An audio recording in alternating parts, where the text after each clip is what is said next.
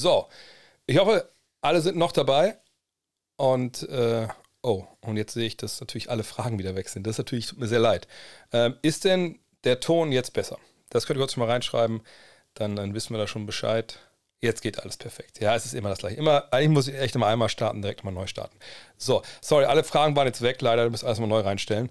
Ähm, von daher kann ich den selber nochmal geben. Also wie gesagt, wenn ihr immer denkt, hey, geil, äh, lohnt sich da dem zuzuhören, klar, followen da oben. Das ist zum Beispiel so ein Ding. Das ist eigentlich nicht der Alert, der da kommen soll. Ich weiß nicht, woher der kommt. Deswegen kann ich auch gerade nicht beantworten, äh, nicht, nicht bedanken dafür. Aber wenn ihr das denkt, eine Follow, äh, Sub, würde mich sehr freuen. Vielleicht crashen wir heute ja das Goal hier. Ähm, ansonsten, Full Disclosure, heute ein bisschen stressig, gestern ein bisschen Stress, Stress-Schicht gewesen. Letzte Woche war ich zweimal in München. Ähm, ich war gestern in Langenfeld, wem das was sagt. Interessanterweise nicht nur der, ähm, ja, der, der, der Ort, an dem die Baslitsch-Brüder ihren überragenden B-Brothers Store aufgezogen haben, sondern auch der, der Ort, wo ich zum ersten Mal wirklich äh, für Geld Journalismus betrieben habe, bei der Langenfelder, äh, der Rheinischen Post äh, in Langenfeld. Ähm, jedenfalls war ich da gestern, äh, um den Laden, mal die Story hinter zu recherchieren. Äh, warum? Weil, ähm, ja, wir die nächste Ausgabe des Magazins machen und ähm, da habe ich natürlich, wenn es um Liebe geht, müssen die Basilisk-Brüder da vorkommen. Und deswegen haben wir lange gesprochen, glaube ich, vor drei Stunden gestern da. Äh, und da schreibe ich dann die Tage dran. Und heute war ich in Berlin, ihr habt es vielleicht gesehen bei Instagram oder bei, bei Twitter. Ich war im, im Ludwig-Jahn Sportpark, heißt der, glaube ich. Ne? Ähm, die Insider werden wissen, wo ich dann war. Ich war bei Berlin, habe mit einer Basketball-Legende gesprochen über, über Basketball und, und die Liebe zum Basketball und, und was das alles beinhaltet, etc. pp, wie man Leute zum Basketballspielen bekommt, junge Leute, was man tun kann. Könnt ihr euch fast schon denken, mit dem ich gesprochen habe. Ähm, ja, und heute bin ich jetzt, jetzt bin ich hier, nachdem ich das Kind versorgt habe mit Essen und, und allem. Und jetzt hoffen wir, dass sie oben schläft, dass meine Frau äh, bald kommt und dann ja, können wir uns hier eine schöne Zeit machen. Wie gesagt, generell beantworte ich ja alles, was, was ja so kommt. Also wenn ich eure Frage nicht beantwortet habe, dann entweder habe ich sie schon mal dann beantwortet an dem Tag, heute halt, oder ich habe es noch nicht gesehen, dann gerne nochmal ein zweites Mal reinstellen. Aber in der Regel zweimal reicht. Dann habe ich es meistens schon gesehen. So. Wie schätze ich die Verletzung von Devin Booker ein? Welche Auswirkungen könnten die Suns äh, dadurch haben? Ich würde mir jetzt nicht unbedingt zutrauen, da eine absolute krasse Ferndiagnose irgendwie zu stellen, weil ähm, so Muskelverletzungen natürlich mh, hm, immer, immer sehr, sehr schwierig. Ähm, Fakt ist, wenn er jetzt längere Zeit ausfällt, ist das natürlich eine Katastrophe für die ähm, für die Suns, weil, naja, dann fehlt ein bester Scorer, weil der 31 Punkte gehabt, zur Halbzeit war es, glaube ich, sogar, ne? ähm, dann ging er raus. Ähm, ich würde wirklich sagen, dass wenn, oh, danke für den Raid, da sage ich natürlich auf jeden Fall mal danke, das kommt ja nicht so oft vor. Ähm, nee, wenn er ausfällt, natürlich, dann fehlt ein bester Spieler und egal, um welches Team es sich dreht, eventuell außerhalb, also mit Ausnahme vielleicht von den Nets, wenn der bester Spieler rausgeht, dann hast du halt ein Riesenproblem. Auch in der Serie 1 gegen, was waren es, 9 im Endeffekt, ne, mit, mit den Pelicans. Und die Pelicans haben ja auch, ähm, naja, einfach echt auch, auch gute Jungs am Start. Ne? Von daher, das ist wirklich, das wäre, wenn jetzt drei, vier Spieler ausfällt, echt ein Schlag ins Kontor. Dann könnte das eine richtig lange Serie werden. Ich würde ihnen zwar zutrauen, trotzdem die Serie zu gewinnen. oh, sorry. Ähm, aber das wäre dann natürlich, das würde natürlich auch dann den, den Pelicans mal richtig Leben geben. Ja, das steht jetzt eh 1-1, ne? die sind eh auf dem High, die kommen nach Hause. Die wollen natürlich dann mit, mit 3 zu 1 wieder nach, nach Phoenix fahren. Ähm, von daher, das kann richtig, richtig bitter werden. Und überlegt mal, also jetzt, ich will den Teufel nicht an die Wand malen, aber überlegt bitte mal, was es bedeuten könnte für Chris Paul. Vergangenes Jahr, ne? Kommt bis in die Finals, sind nah dran, hat im Endeffekt nicht funktioniert, führen 2-0. So. Dann denken alle, okay, mal gucken, was sie dieses Jahr machen. Und überragen. Überragen ganze Liga. Ne? Spielen den schönsten Basketball, spielen den, den effizientesten Basketball, effektivsten Basketball. Und dann kommen sie in die Playoffs. Spiel 1 sieht aus, okay, krass, das wird ein Sweep wahrscheinlich. Und dann verletzt sich mal nicht Chris Paul, was ja bei ihm in seiner Karriere schon öfter mal vorkam in den Playoffs, leider Gottes, sondern der Mann, dem er helfen soll, Meister zu werden, verletzt sich. Also Devin Booker. Aber stellt euch vor, jetzt dann werden die Suns nicht Meister. Und so eine Saison, wie die es ja gespielt haben, die ist ja nicht, die ist ja nicht garantiert, dass sie die nächsten drei, vier Jahre jetzt auch noch auf dem Level spielen können, mit dem gleichen Personal und immer eine Chance auf die Meisterschaft haben. Diese Fenster, die gehen da stellenweise so schnell zu, schnell kannst du gar nicht gucken. Ey, das wäre so unfassbar bitter, wenn Chris Pauls Karriere jetzt wieder durch eine Verletzung so einen krassen Rückschlag erleidet, in einem Jahr, wo die der Top-Favorit auf dem Titel sind. Also lasst uns alle irgendwie, keine Ahnung, woran ihr so glaubt, äh, weiß nicht, reibt euer Bobblehead auf den Tisch oder zündet eine Kerze in der Kirche eurer Wahl an oder, oder ich, geht auf den Teppich oder was weiß ich, ein Kerzenständer. Egal, woran ihr glaubt, betet für, für Devin Booker und damit auch für Chris Paul, weil das wäre so bitter, wenn, also ich möchte gar nicht drüber nachdenken, das wäre so, ein, so eine Scheiße, wenn das jetzt, äh, das, ich sage nicht, dass die Meister werden müssen, steht mir nicht falsch. Ich will nur, dass Chris Paul nicht der Chance auf die Meisterschaft beraubt wird, weil sein Co-Star oder eigentlich der Star, er ist ja mehr der Co-Star, dann nicht dabei ist. Von daher, ähm, und dann alle äh, Suns-Fans da draußen, ich fühle wirklich mit euch.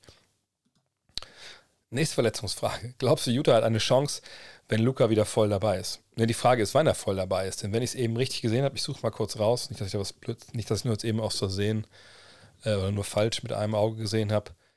Wenn ich es richtig gesehen habe, äh, genau. Äh, also das war jetzt so das, was vorhin raus, also über Twitter rauslief. Okay, man kann es nicht sehen hier. Wieso kann man das nicht sehen? Äh, warte mal. Also wahrscheinlich bin ich zu nah rangezoomt, ne? Also da, Luka Doncic sa says he will not play if there's a risk of aggravating the injury. Ähm, was bedeutet das? Übersetzt, naja, er hat gesagt, er wird nicht spielen, wenn es eine Chance gibt, dass er sich, dass er die Verletzung verschlimmern kann. So, dann muss man aber sagen, naja, gerade bei diesen Muskelgeschichten, da ist diese Chance ja mal nicht so klein. Also echt schwierig zu prognostizieren, ob er jetzt dann im Endeffekt dabei ist. Ähm, oh, jetzt habe ich hier komplett komplett gezoomt, ähm, ob, er jetzt dabei ist oder nicht. Ähm, ich würde eher sagen, dass er wahrscheinlich Spiel 3 auch noch nicht dabei ist. Aber wir müssen es abwarten. Und wenn er nicht spielt, muss ja nur mal gucken, was sie gebraucht haben jetzt in diesem ähm, zweiten Spiel, um das zu gewinnen. Ne, sie brauchten über 40 von, von, von Jalen Brunson. Äh, Maxi Kleber musste 8 von 11 Dreiern treffen. Ähm, ich glaube, das sind beides Dinge, die man nicht unbedingt jedes Mal so erwarten kann. Ähm, wir haben natürlich auch ein Utah-Team gesehen, wo, glaube ich, jetzt auch der Letzte verstanden hat, dass nicht Rudi Gobert das Problem ist, sondern die Flügelverteidiger, die sie haben. Denn es ist, ist einfach leicht, dann stellenweise die, äh, sie auszugucken, die, die Jazz, weil du weißt, wenn du ne, einen schlechten Verteidiger von Utah schlägst, Gobert kommt zur Hilfe, muss helfen, aber dann ist hinter ihm, wenn man es gut aufstellt, eben keine Hilfe mehr da. Also Help the Helper nennt man das ja. Also wenn hier jetzt einer zum Korb zieht, und ich renne da halt hin und helfe, fehlt hier hinten halt einer, der runtergeht. So, das ist dann stellenweise Coaching, stellenweise natürlich auch individuelles äh, Nicht-Können. Und bei Utah muss man sagen, diese Drives, die die stellenweise abgeben, also so straight line Drives. Also wenn man einen Drive abgibt, dann will man natürlich erstmal den Verteidiger, als Verteidiger will man natürlich das dann nicht einfach, wenn hier jetzt der Korb ist, dass die so zum Korb gehen. Man will natürlich, wenn die hier hin wollen, dass die eine Kurve dribbeln müssen um dich rum was natürlich schwerer wird. Ähm, zum einen der Abschluss von der Seite und zum anderen natürlich auch du Zeit gewinnst, dass eben hier Leute nachrücken können, etc. Aber wenn natürlich es einen geraden Drive gibt und der Center muss aushelfen, dann wird das alles schneller. Und wenn du dann keine, keine crispen Rotationen hast, naja, dann ist da einfach, ähm, dann ist das einfach scheiße, das muss man ganz klar so sagen. Und ähm, wenn ich Quinn Snyder wäre, ich ich würde so ausrasten, wenn man sieht, diese Szenen halt auch sieht, wie leicht dann wirklich auch diese Jazz-Spieler da geschlagen werden. Und das sind immer die gleichen. Und das ist auch Donovan Mitchell. Ähm, ich hatte auch mit, mit Thor Madelhardt auf Twitter da ein bisschen drüber geschrieben, ne? weil er also meinte, ja, die Körpersprache von, von Gobert in einer Szene, wo er da so eine Lob fordert und der kommt nicht, äh, wäre halt eine Katastrophe. So, aber ich kann Gobert da komplett verstehen und vielleicht bin ich auch ähm, äh, mittlerweile ein Gobert-Stan oder so, aber ne, als Big Man, wenn du eh weißt, ich habe diese Rolle, ich verteidige für alle anderen mit. So, und das ist ja so. Das, da müssen wir gar nicht drum herum reden. Und du aber auch weißt, vorne, ich kriege wirklich nur den Ball, wenn ich, wenn ich komplett frei stehe und über Ringniveau mich befinde, dann kriege ich den Ball und dann kann ich ihn reinjammen. Ich werfe keine Dreier, ich, ich mache keine Post-Ups. All das ist gestrichen für mich. Ich bin nur Durchstecker oder Lob-Verwerter.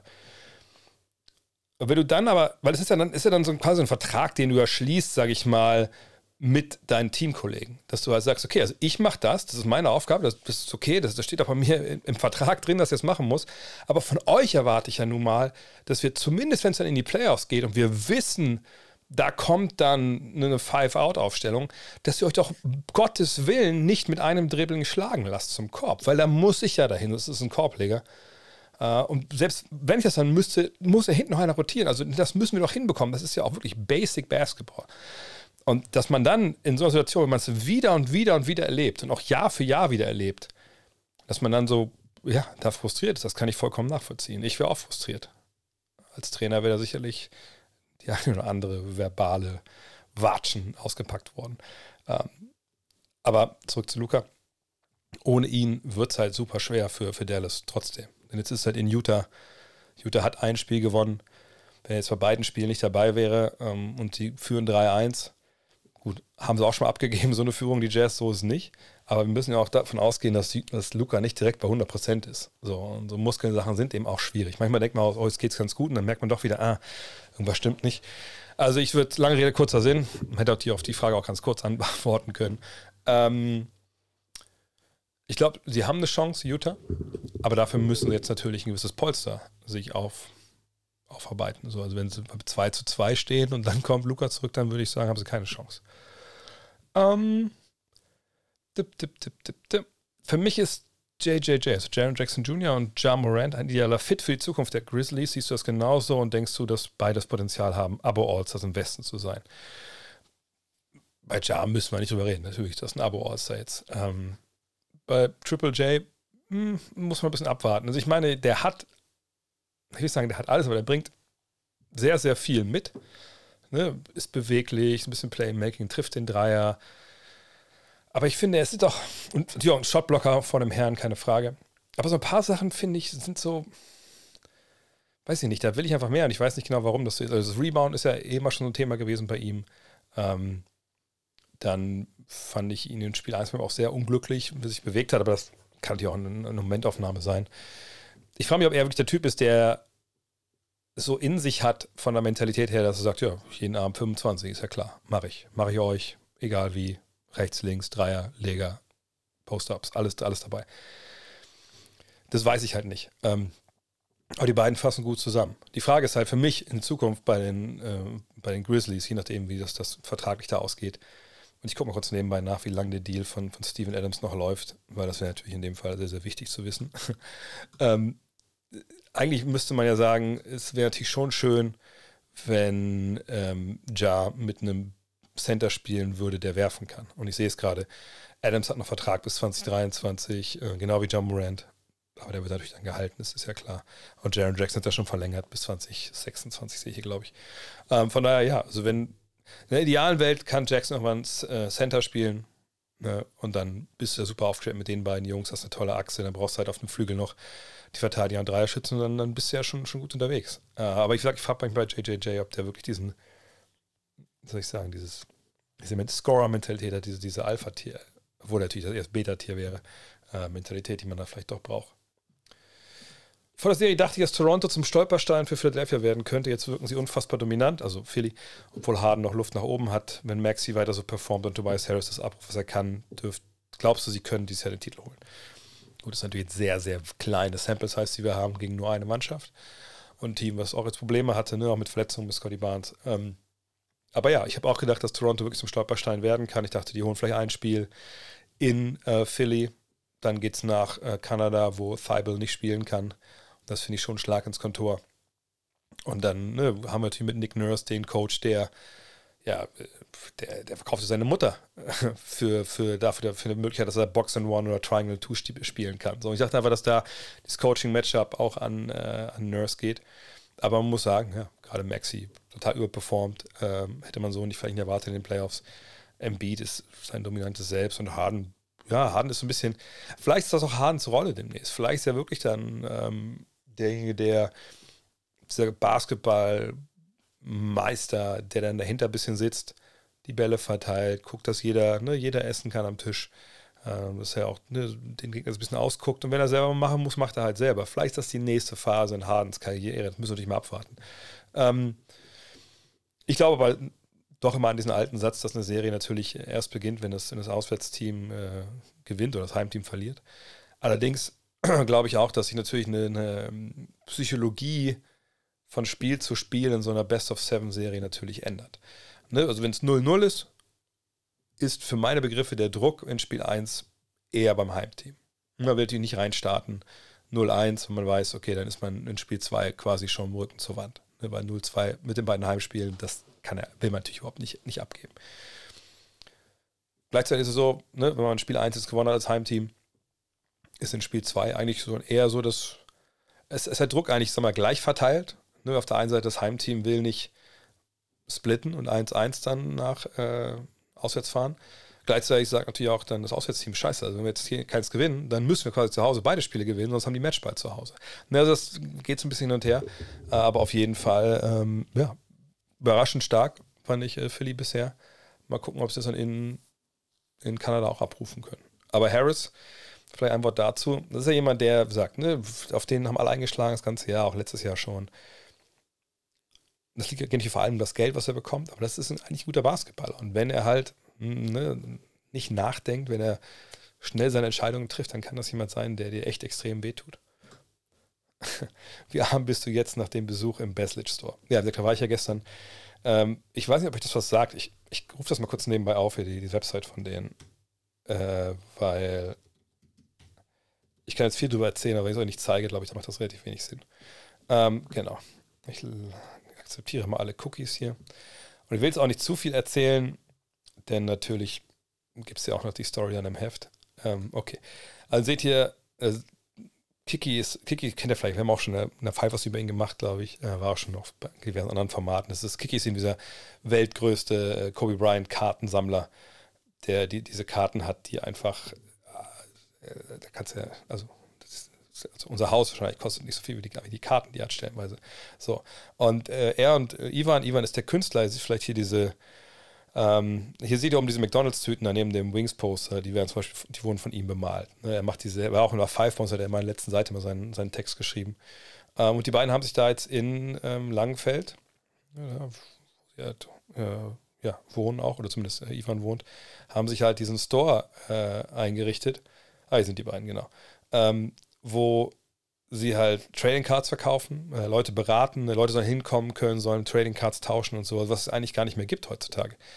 Und äh, dieser Store ist einfach so unfassbar, weil ich weiß nicht, ob man das hier sehen kann. Also zum Beispiel die, die, die Trikots hier hinten, die sind alle unterschrieben, ne? Sidan da oben, also über, über Sidan hängt im Endeffekt ähm, äh, hängt äh, Maradona hier neben einem Back, links hängt ein Jordan ist ein Jordan-Trikot aus der Zeit, wo er noch gespielt hat, unterschrieben.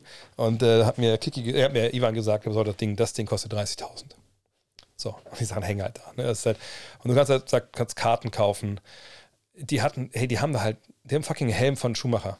So, von Schumacher unterschrieben. Ein Helm, den er aufhatte bei irgendeinem Rennen. Unfassbar. Hey, die haben Schuhe von LeBron da, ne, die Schuhe, die, die er in meinem Hotel vergessen hat. Die haben alles Mögliche. Und die haben auch so abgefahrene Sachen, wie hier zum Beispiel dieses, äh, hier no, genau, no brain, no gain. Also so alte Poster aus, aus den 90ern, also wirklich so richtig Vintage. Für mich, also ich bin da reingekommen, ich, ich, ich hätte am liebsten da mein Feldbett aufgestellt und wäre gar nicht mehr abgehauen. Aber ich muss auch sagen, ich bin jetzt natürlich kein ähm, Trading Card Sammler. Ich äh, habe natürlich ein paar, also ich, beziehungsweise hat mir, also als wir damals diese Doku da gemacht haben, äh, äh mit, mit Getting Buckets, hat mir damals ja Kiki hier die eine äh, Chris Mullen Karte geschenkt. Jetzt haben sie mir noch, sogar noch eine geschenkt. Äh, und auch eine ähm, Merida. Äh, Merida? Merida? Ja, Merida heißt sie, ne? Die schottische, den dicken Locken, ähm, für meine Tochter eine Karte geschenkt. Also, also Wahnsinn, äh, die Jungs. Und ich, ich kann nur empfehlen, genau, Kuro, Kuro war damals nicht mit dabei. Hallo Kuro, äh, als wir Getting Buckets da gedreht haben, die Doku. Ähm, aber das ist ein wahnsinniger Store. Nur, sagt für mich, auch, äh, ich verdiene ja auch halbwegs gutes Geld, aber das ist aber auch dann nicht zu stemmen. Oder einfach auch nicht zu rechtfertigen für mich. Ich weiß auch nicht, da bin ich irgendwie zu sehr Niedersachse, als dass ich da haben wir eine. Da war ein Kollege da, das fand ich so krass, der kam dann an, der hat Kiki gefragt, ähm, der hatte zwei Ben Roethlisberger-Karten. Und das, der eine, die eine war unterschrieben, on card. Also wenn ihr das habt vielleicht gesehen, hier dieses von Chris Mullen, das Ding das ist nicht auf der Karte, sondern ist auf so einem Klebestreifen unter, unterschrieben, wo da wo die Spieler ne, bei diesen Firmen unterschreiben auf diesen Klebestreifen und die kleben sie auf die Karten drauf. Aber das war halt on card. Und das andere Ding war halt ähm, so eine Karte, da war so ein kleiner Diamant eingebaut, aber ohne Unterschrift. Und die waren, glaube ich, beide, lass mich jetzt nicht lügen, beide 500 Euro.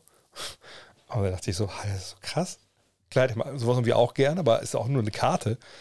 Äh, aber wie gesagt, das wird ein geiler, eine geile Story. Ich kann auch jedem empfehlen. Äh, Langenfeld, ja, auf der Hauptstraße, wie heißt, die, wie heißt denn jetzt da die, die Unterführung? Ich weiß nicht, aber hier bbrothersstore.com, dort findet ihr alle Infos. Ich kann nur jedem empfehlen, da reinzugehen, mit den Jungs zu reden. Die nehmen sich auch Zeit für jeden. Die sagen euch auch, hey, kauft die Karte, kauft die Karte, die steigt im Wert, die vielleicht eher nicht.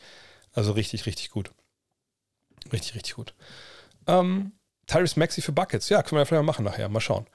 Ähm, vielleicht in einer guten Stunde, wenn wir Buckets gleich. Das wäre doch eine Idee. Ähm, Booker fällt, wie gesagt, wenn Booker länger ausfällt, glaube ich, wird, es ganz, ganz schwer. Ähm, Raptors gegen Sixers haben wir auch schon gesagt. Und äh, vielleicht, was die Hoffnung angeht, die Hoffnung wäre, okay, Thibault ist nicht dabei, das schwächt natürlich ähm, im Endeffekt die äh, Sixers defensiv. Ähm, jetzt hat man natürlich ein bisschen Zeit gehabt, nochmal Sachen umzustellen, eventuell. Hofft, dass Cody Barnes wieder dabei ist.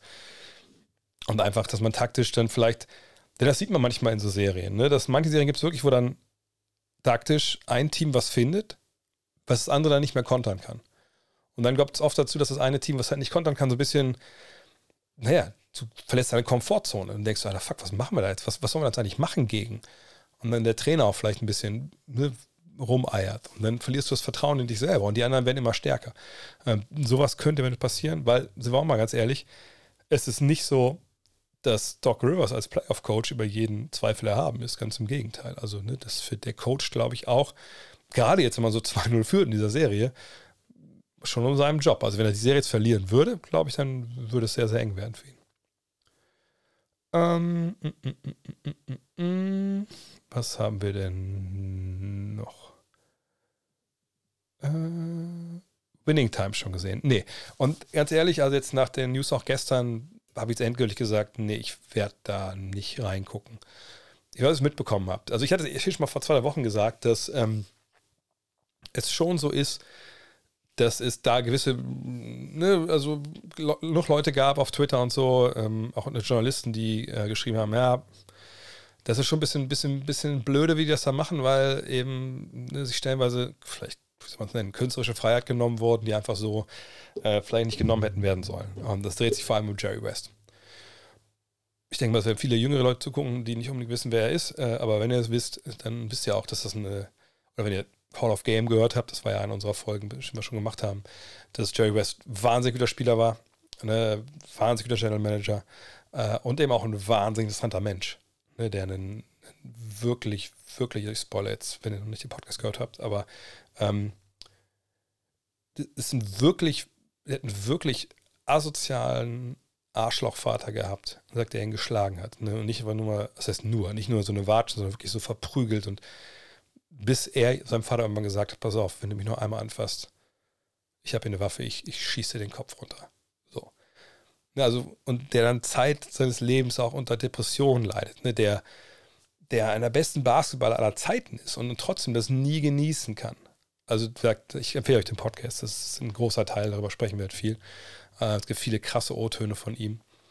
Und ausgerechnet den stellen sie jetzt da in dieser Serie als so, ich, wenn ich es richtig gelesen habe, so als Choleriker, der halt mit, mit Sachen schmeißt, Wutausbrüche hat. Und diese Missinterpretation Interpretation ging jetzt so weit, dass eben wirklich Jerry West hingegangen ist, sein Anwalt und gesagt hat, sorry, so geht das halt nicht. Weil klar, die wurden vorher irgendwie auch informiert, ähm, vorher informiert, ähm, was da zu sehen sein, also eigentlich was zu sehen sein wird, aber die Sachen wurden wohl nicht an ihn rangetragen vorher, was natürlich auch nicht so richtig geil ist dann im Nachhinein.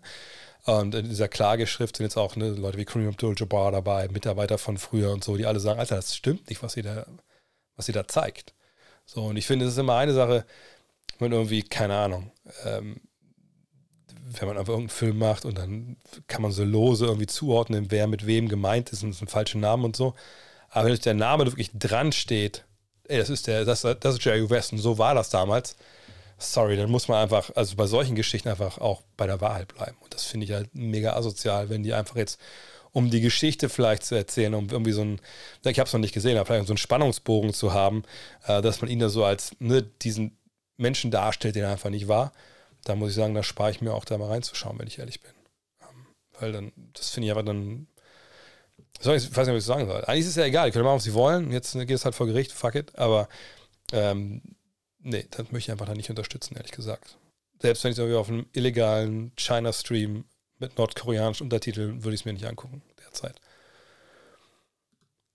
Hat sich Markus Smart zum Defensive Player of the Year getwittert oder voll gerechtfertigt. Bama de Bio fand es ja nur so semi-toll. Ich habe es ja schon ein paar Mal gesagt und ich sage es auch gerne nochmal. Also für mich momentan wie der Award, ähm, ich sage, er ist ja nicht definiert, aber wie der Award sich aufstellt, so wie ich ihn begreife, so wie ich auch gewählt habe vor ein paar Jahren, kann heutzutage eigentlich, finde ich, kein Guard unbedingt ähm, Defensive Player of the Year werden, solange wir halt Center haben, die wie Adebayo, wie natürlich vor allem Gobert, das war mein Kandidat dieses Jahr wieder, einfach ganze Teams auf ein anderes Level heben. Und das muss man auch sagen, das macht Smart halt nicht. Also es ist immer schwierig, dann so Gedankenbeispiele, äh, Gedankenexperimente zu machen, aber so. Aber ich finde eins, was in dem Fall sehr, sehr gut passt, und das ist nicht als Totschlagargument gemeint, nur eben als Argumentationshilfe. Wenn man jetzt Gobert und Smart tauschen würde, was würde denn mit den Defensiven passieren auf, je, auf, auf jeder Seite? Utah hilft Smart, also kriegst auch Utah jetzt erzählt, was da problematisch ist, aber ne, Smart kann eine Verteidigung, wenn er alleine irgendwie auftaucht und da sind irgendwelche Leute, die halbwegs gut verteidigen oder halbwegs schlecht, ist ja egal. Er macht die alles in allem, klar, ein bisschen besser, sicherlich, weil er einfach so switchable ist und einfach jemand ist, der vorangeht und Vollgas gibt. Aber mir kann doch keiner erzählen, dass er den Ringschutz liefert, ne, das Rebounding, das Shotblocking, was halt ein Gobert kann und wie, wie die NBA heute funktioniert, ist das einfach also um einiges wichtiger. Ne, das ist schön Begriff äh, Floor Raiser, dass man wirklich alles, das ganze Team quasi mit hochnimmt. Das kann Gobert, das kann Smart nur sehr, sehr bedingt. Deswegen würde ich immer Probleme haben, für einen kleinen Spieler als, als Defensive Player of the Year zu, zu voten. Ähm, ich denke, dass das früher eventuell ein bisschen anders war. Ne, zu Gary Paytons Zeiten, zu Jordans Zeiten, als es eben noch ähm, ja, nicht erlaubt war, Zone zu spielen, nicht abzusinken. Da war dieses Duell 1 gegen 1 auch natürlich auf den kleinen Positionen, wo natürlich viele Superstars und die Scorer gespielt haben, außer halt den Centern. Da war das sicherlich eher wichtig. Ne? Wenn, wenn, man zum Beispiel bei, bei Peyton wusste, okay, ne, mit den alten Defensivregeln äh, mit Handchecking, was noch erlaubt war, der stellt dann den besten Score des Gegners kalt auf den kleinen Positionen.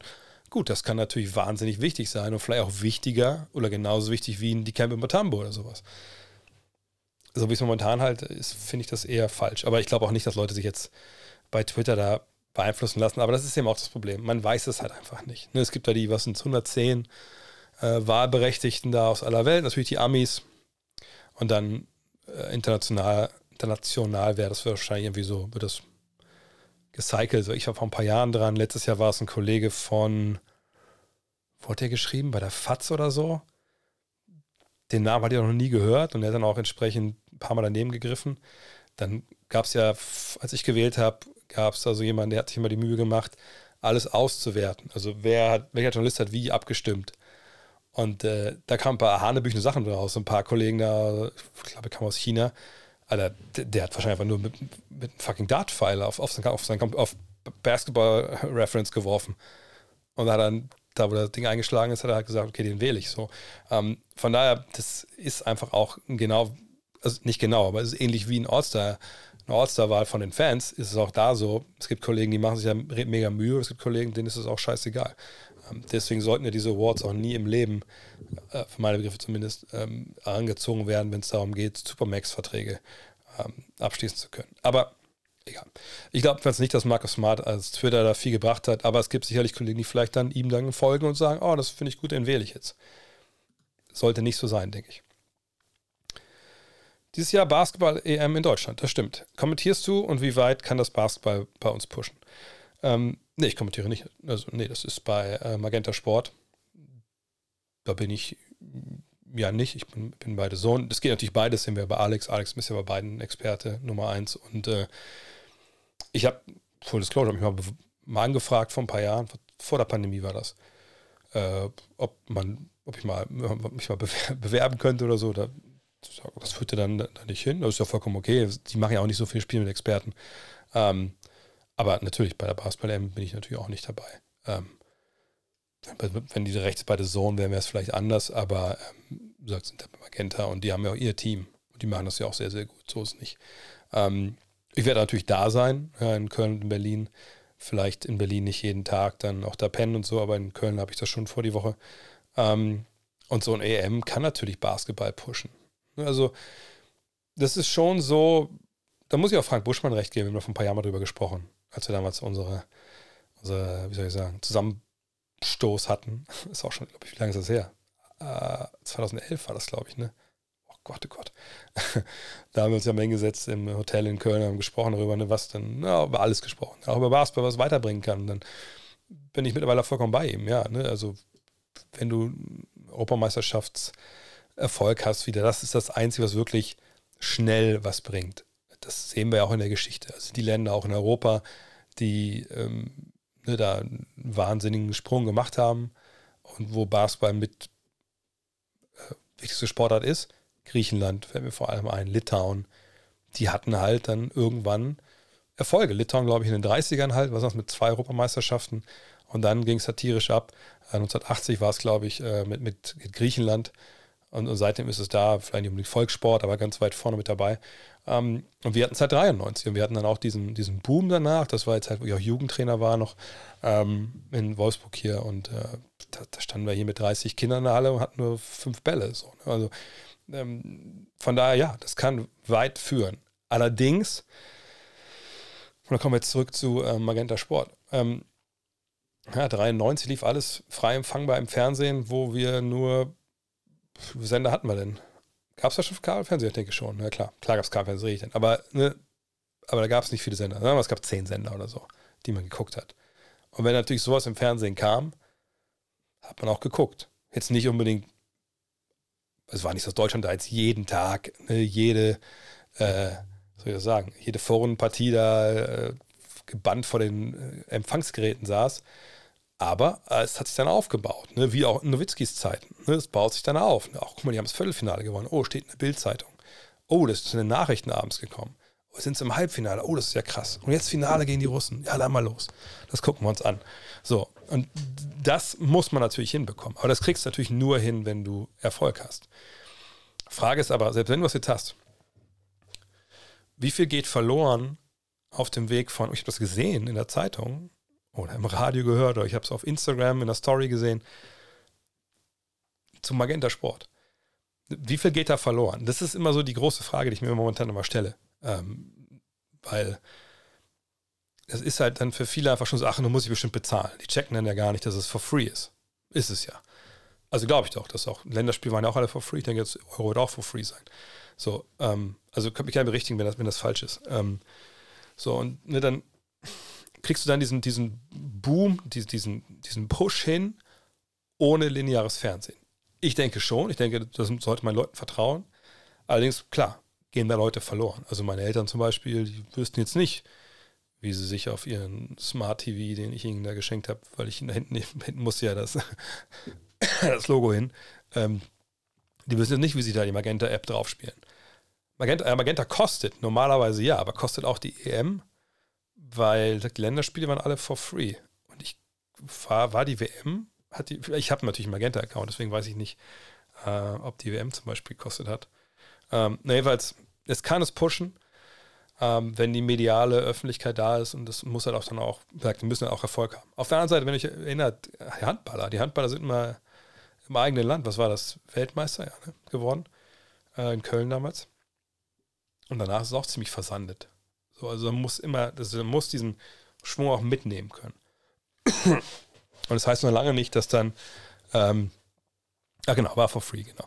Äh, heißt noch lange nicht, dass wenn jetzt Deutschland Europameister wird, dass äh, dann bei der nächsten NBA-Saison bei der Saison 10 Millionen Leute zuschauen bei den Spielen.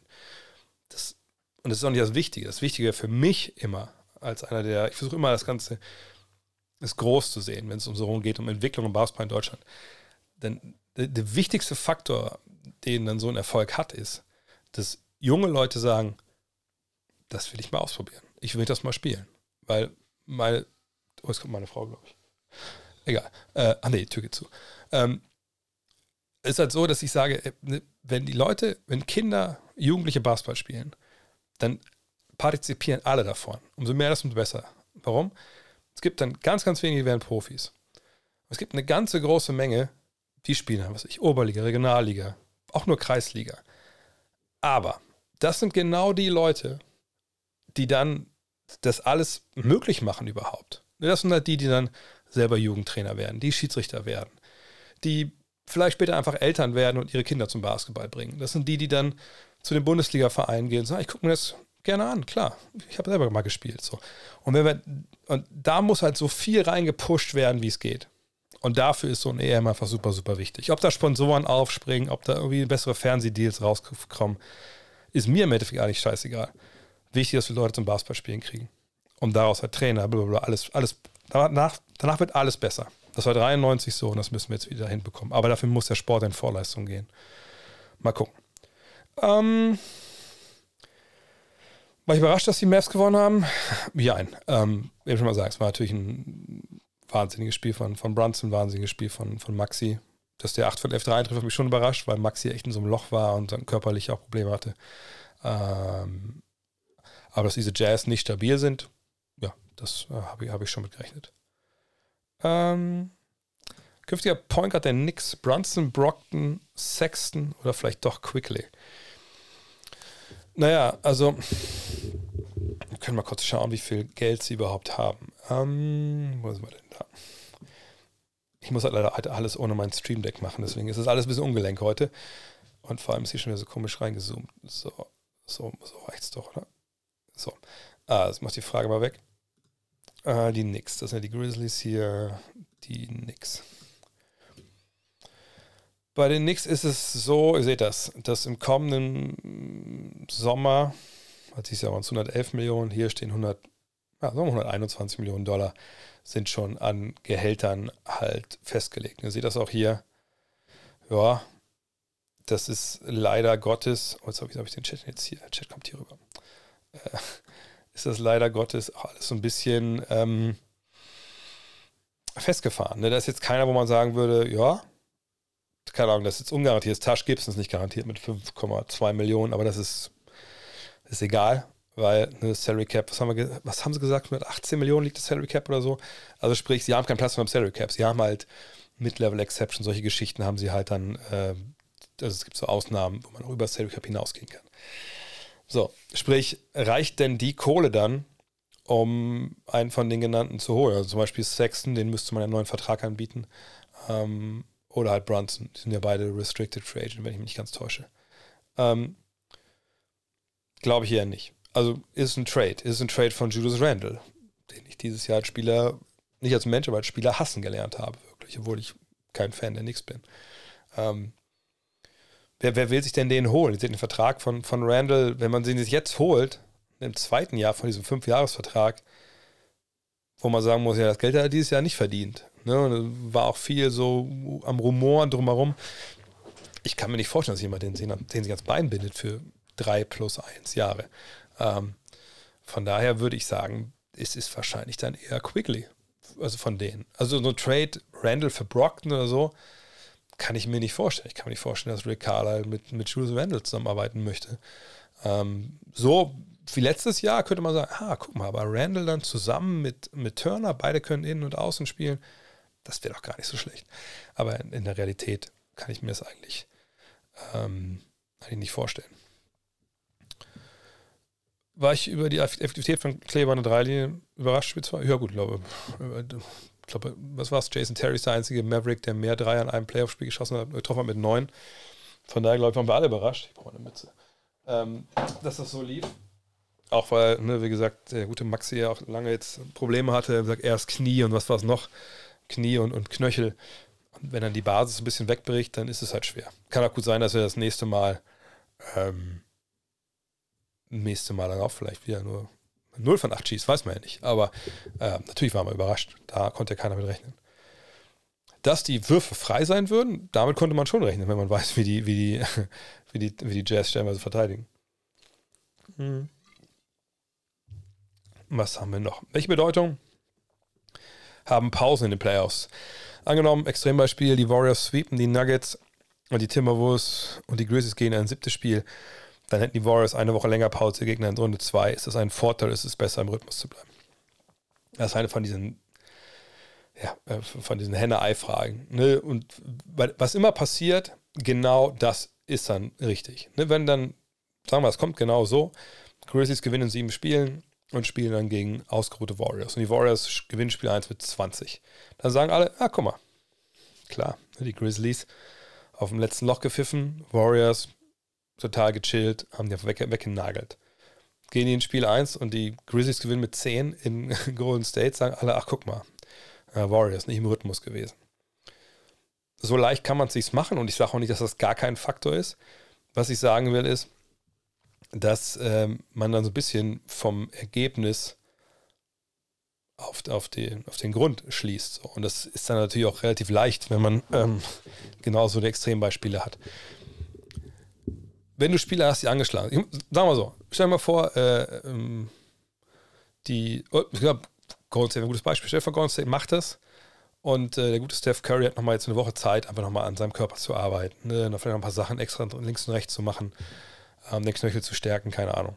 Dann ist sicherlich ein Vorteil, wenn er die Woche frei hat. Das wäre sicher ein Nachteil, wenn er sieben Spiele durchnageln müsste und dann geht es direkt weiter. Von daher ist auch da wie oft, wie oft einfach auch wirklich äh, situationsabhängig, kontextabhängig. Man kann es nicht ganz breit so auf, auf jede Situation wie so, ein, wie so eine Schablone oben drauflegen. Hm, denkst du, die NBA wird bei den kommenden Jahren bei der MVP-Wahl einen US-Spieler-Bonus mit einbeziehen? Seit Jahren sind ja nur Europäer oben auf dem Thron. Wüsste ich nicht, ehrlich gesagt. Ähm, weil man will sie ja nicht, nicht, lächerlich machen. Also welchen Amerikaner hätte man in dieses Jahr guten Gewissens da jetzt nennen können? Fällt mir ehrlich gesagt keiner ein. Also nicht unter diesen Top 3. Wahrscheinlich nicht mal Top 4, wenn man einen 4 jetzt Luca sieht. Ähm, von daher, nö. Also man sich vorstellen könnte, eventuell, wenn man jetzt sagen will, okay, man hat, was ich, man hat in drei Jahren, äh, was weiß ich, Jokic, äh, Antetokounmpo, Embiid, Luca und äh, was weiß ich, keine Ahnung, Anthony Davis spielt so eine Saison wie in der Bubble. Das dann Amerikaner sagen, ja, ich bin für meine amerikanischen Kollegen. Könnte sein, aber ich kann mir nicht vorstellen, dass es das ein flächendeckendes Phänomen ist weil da so viele, da können so viele Sachen auch reinspielen, die nichts mit, mit Basketball zu tun haben. So eine persönliche Animosität. Ich meine, es sind Journalisten. Kann man genauso sagen, so, was kann das damit zusammen, kann, kann reinspielen, dass wenn Journalist A zu Antetokounmpo, Jokic, Doncic geht und zu Embiid und die sind alle lustig und die machen Jokes und so und dann kommt zu Davis und Davis sagt, hey, Bro, ain't got no time und geht einfach weg. Dass er sagt, okay, das ist ein Arschloch, der hat mir nicht geholfen, meine Arbeit zu machen. Die anderen drei waren oder vier waren mega nice. Also für den stimme ich schon mal nicht. Das sind auch so Sachen, die damit reinspielen könnten, die ja mit Basketball eigentlich nichts zu tun haben. Ähm, T-Mac hat in einem Podcast gesagt, dass Kyrie und KD way more skilled seien als MJ und Pippen oder LeBron und Wade. LeBron und Wade haben daraufhin beide gesagt, dass das so stimmt. Kann man da mitgehen? Kann man Skills in unterschiedlichen Dekaden überhaupt vergleichen? Waren jetzt LeBron und Wade unbedingt eine andere Dekade als KD und Kyrie, würde ich es nicht sagen. Es ist schon, das ist schon die gleiche Ära. Ich würde eher auch nicht unbedingt ähm, heutzutage noch großartig von Dekaden, also ich würde nicht, soll ich sagen, also 60er, 70er, 70er, 80er, 80er, 90er, 90er, 2000er, 2010er, 2010er, die bluten ja auch ineinander. Das sind ja immer Übergänge. Das ist ja keiner da wird ja nicht gesagt, auf, du bist ein 90er-Jahre-Spieler, 2000 hast du nichts zu suchen. Ne? Ich meine, Iverson wurde 96 gedraftet und war 2001 in den Finals so. Ähm, von daher, es ist, ich glaube, es ist eher, man sollte eher so, oder so geht es mir zumindest, wenn ich zum Beispiel von den 70ern spreche, dann spreche ich zwar auch irgendwie von der Time Period, aber ich spreche eigentlich eher von dem Basketball, der davor herrscht in der Zeit. Genauso wie in den 60ern die 80er, ne, die 90er. Und das fließt und man, ich wüsste gar nicht, ob man wirklich auch dann immer so eine Wasserscheide genau findet, wo dann die 70er aufhören und wo die 80er anfangen. Also jetzt rein basketballerisch. Ähm, aber natürlich ist es schwierig, Leute aus den 90ern, wenn wir jetzt mal bei, ähm, bei MJ und, und Pippen sind, mit jemandem zu vergleichen, die, die, die vielleicht heute ne, jetzt in der NBA spielen, mit dem ganzen Dreiern und so. Aber in dem Fall sind für mich die 90er auch schon NBA-Neuzeit. Die beginnt für mich wahrscheinlich nicht unbedingt komplett die 80er, aber in den 90ern spätestens beginnt dann für mich so die NBA-Neuzeit, wo wirklich mal sagen kann, okay, das ist schon vergleichbar mit dem, was wir heute ungefähr sehen. Man muss natürlich den Kontext kennen und wissen, wie das Spiel sich entwickelt, Dreier, Revolution etc., Defense, Handchecking und so. Keine Frage. Aber ich denke, dass das T-Mac natürlich recht hat. Und man darf nicht jetzt den Fehler machen und irgendwie more skilled gleichsetzen mit, das sind die besseren Spieler. Das hat er nicht gemeint. Da bin ich mir relativ sicher, ich habe es nicht gehört, aber da bin ich relativ sicher, dass er nicht gemeint hat. Weil, also von all den genannten hier, hat Kyrie Irving das beste Dribbling, das beste Ballhandling. Naja, klar. Also wer das nicht sieht, der ist blind. So muss man es klar sagen. Natürlich hat er das beste Dribbling. Ähm, hat KD von all den genannten den, den, besten, den besten Wurf. Also aus allen Distanzen jetzt zusammengerechnet. Ja, würde würd ich schon sagen. Dann an Nummer zwei käme wahrscheinlich Kyrie. Das ist, das ist kein Slander jetzt gegen die anderen vier. Das ist einfach so. Und ich glaube, dass T-Mac einfach sich auf diese Skills, also auf diese Feinmotorik bezieht.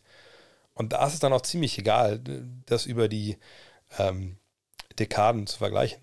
Ähm, wenn ich dann sagen würde, also ich denke, KD ist ein besserer Dreierschütze als Steve Kerr würde ich sagen, nee, das, also ich würde, klar, Spiel 7, Wurf hängt, vom, äh, mein Leben hängt vom letzten Wurf ab, würde ich immer sagen, hey KD, nimm den bitte, weil ich wüsste, dass der einfach ne, oben drüber wirft und er kann das gut und er macht das. Dann wäre ich bei Steve Kerr, obwohl er für mich der beste Dreierschütze ist, nicht so sicher, weil er einfach relativ klein ist und wahrscheinlich nicht unbedingt Leute drüber werfen kann und sich nicht den Wurf erarbeiten kann. So. Ne? Aber ist er der beste Dreierschütze? Ja. Obwohl er 30 Jahre vorher gespielt hat. Von daher, ähm, ich bin dabei T-Mac. Und ich weiß, das wird jetzt gerade auch in sozialen Medien rauf und runter äh, geklickt, aber wie gesagt, ich glaube, viele setzen das gleich mit, das sind bessere Basketballer als die anderen und das, das ist halt, das ist nicht so.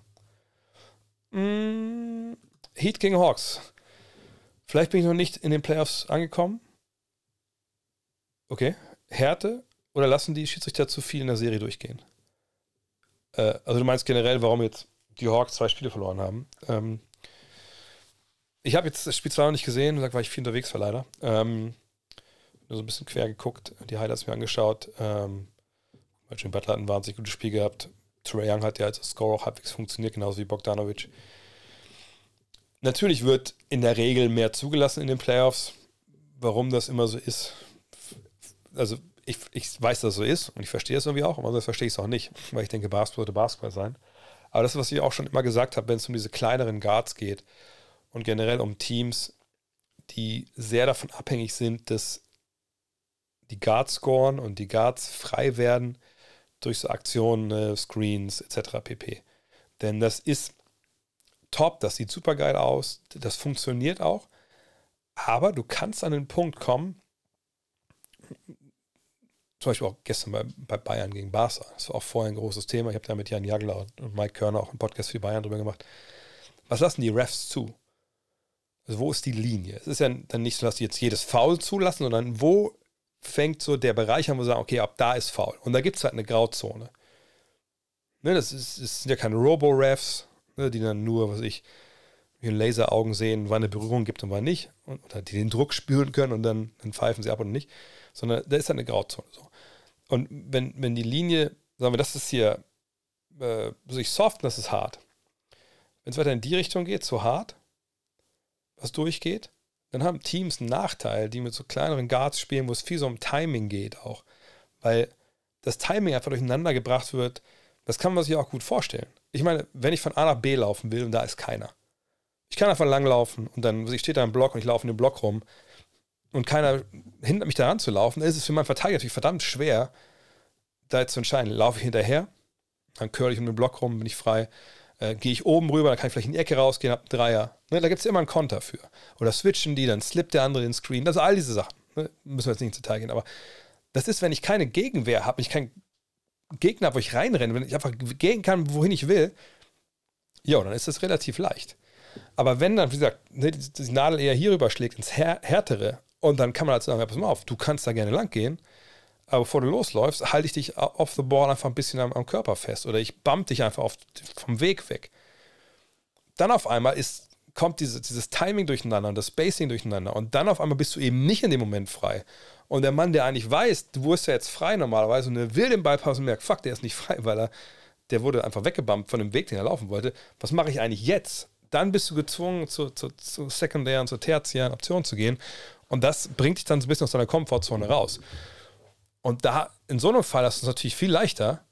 Klar, wenn zum Beispiel, was, sagen wir mal, LeBron früher bei Miami hat er den Ball oben und da laufen unterm Korb, was weiß ich, Bosch und, und Wade laufen irgendwie abseits, die haben das nie gemacht, aber sagen wir mal, es ist so, laufen irgendwie äh, einen Screen oder was und das wird halt alles erstickt durch die Physikalität. Dann kann LeBron sagen, okay, fuck this, ey, gehe ich selber zum Korb, weil ich eben ne, LeBron bin und ich habe eben diesen Körper und ich kann immer eins gegen eins irgendwie was machen, weil mich ein Verteidiger nicht stoppen kann.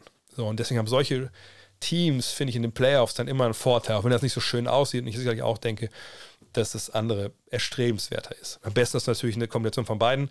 Wer hatte die? Genau, die Warriors, als dann Kevin Durant dazu kam. Deswegen waren die auch eigentlich nicht zu schlagen. Ähm, jedenfalls, die Hawks, die sind schon in den Playoffs angekommen. Die Hawks haben halt nur dieses Problem, ne, dass sie in dem Fall über die Technik kommen. Miami ist eines der besten Defensivteams gerade. Und äh, ich denke, das wird eine schnelle Angelegenheit werden. Es kann gut sein, dass Trae Young ihn ein oder zwei Spiele gewinnt, weil er einfach mega nochmal heiß läuft und dann kann es auch wenig machen. Aber dann muss er einfach diese Höchstschwierigkeitswürfe treffen. Aber ohne Capella ähm, ne, und einfach auch ohne gewisse Tiefe auch gewisser Hinsicht und eben ohne dominante physische Scorer glaube ich nicht, dass, dass sie da eine Chance haben. Es hat nichts mit Ankommen zu tun, sondern sind einfach die schlechtere Mannschaft.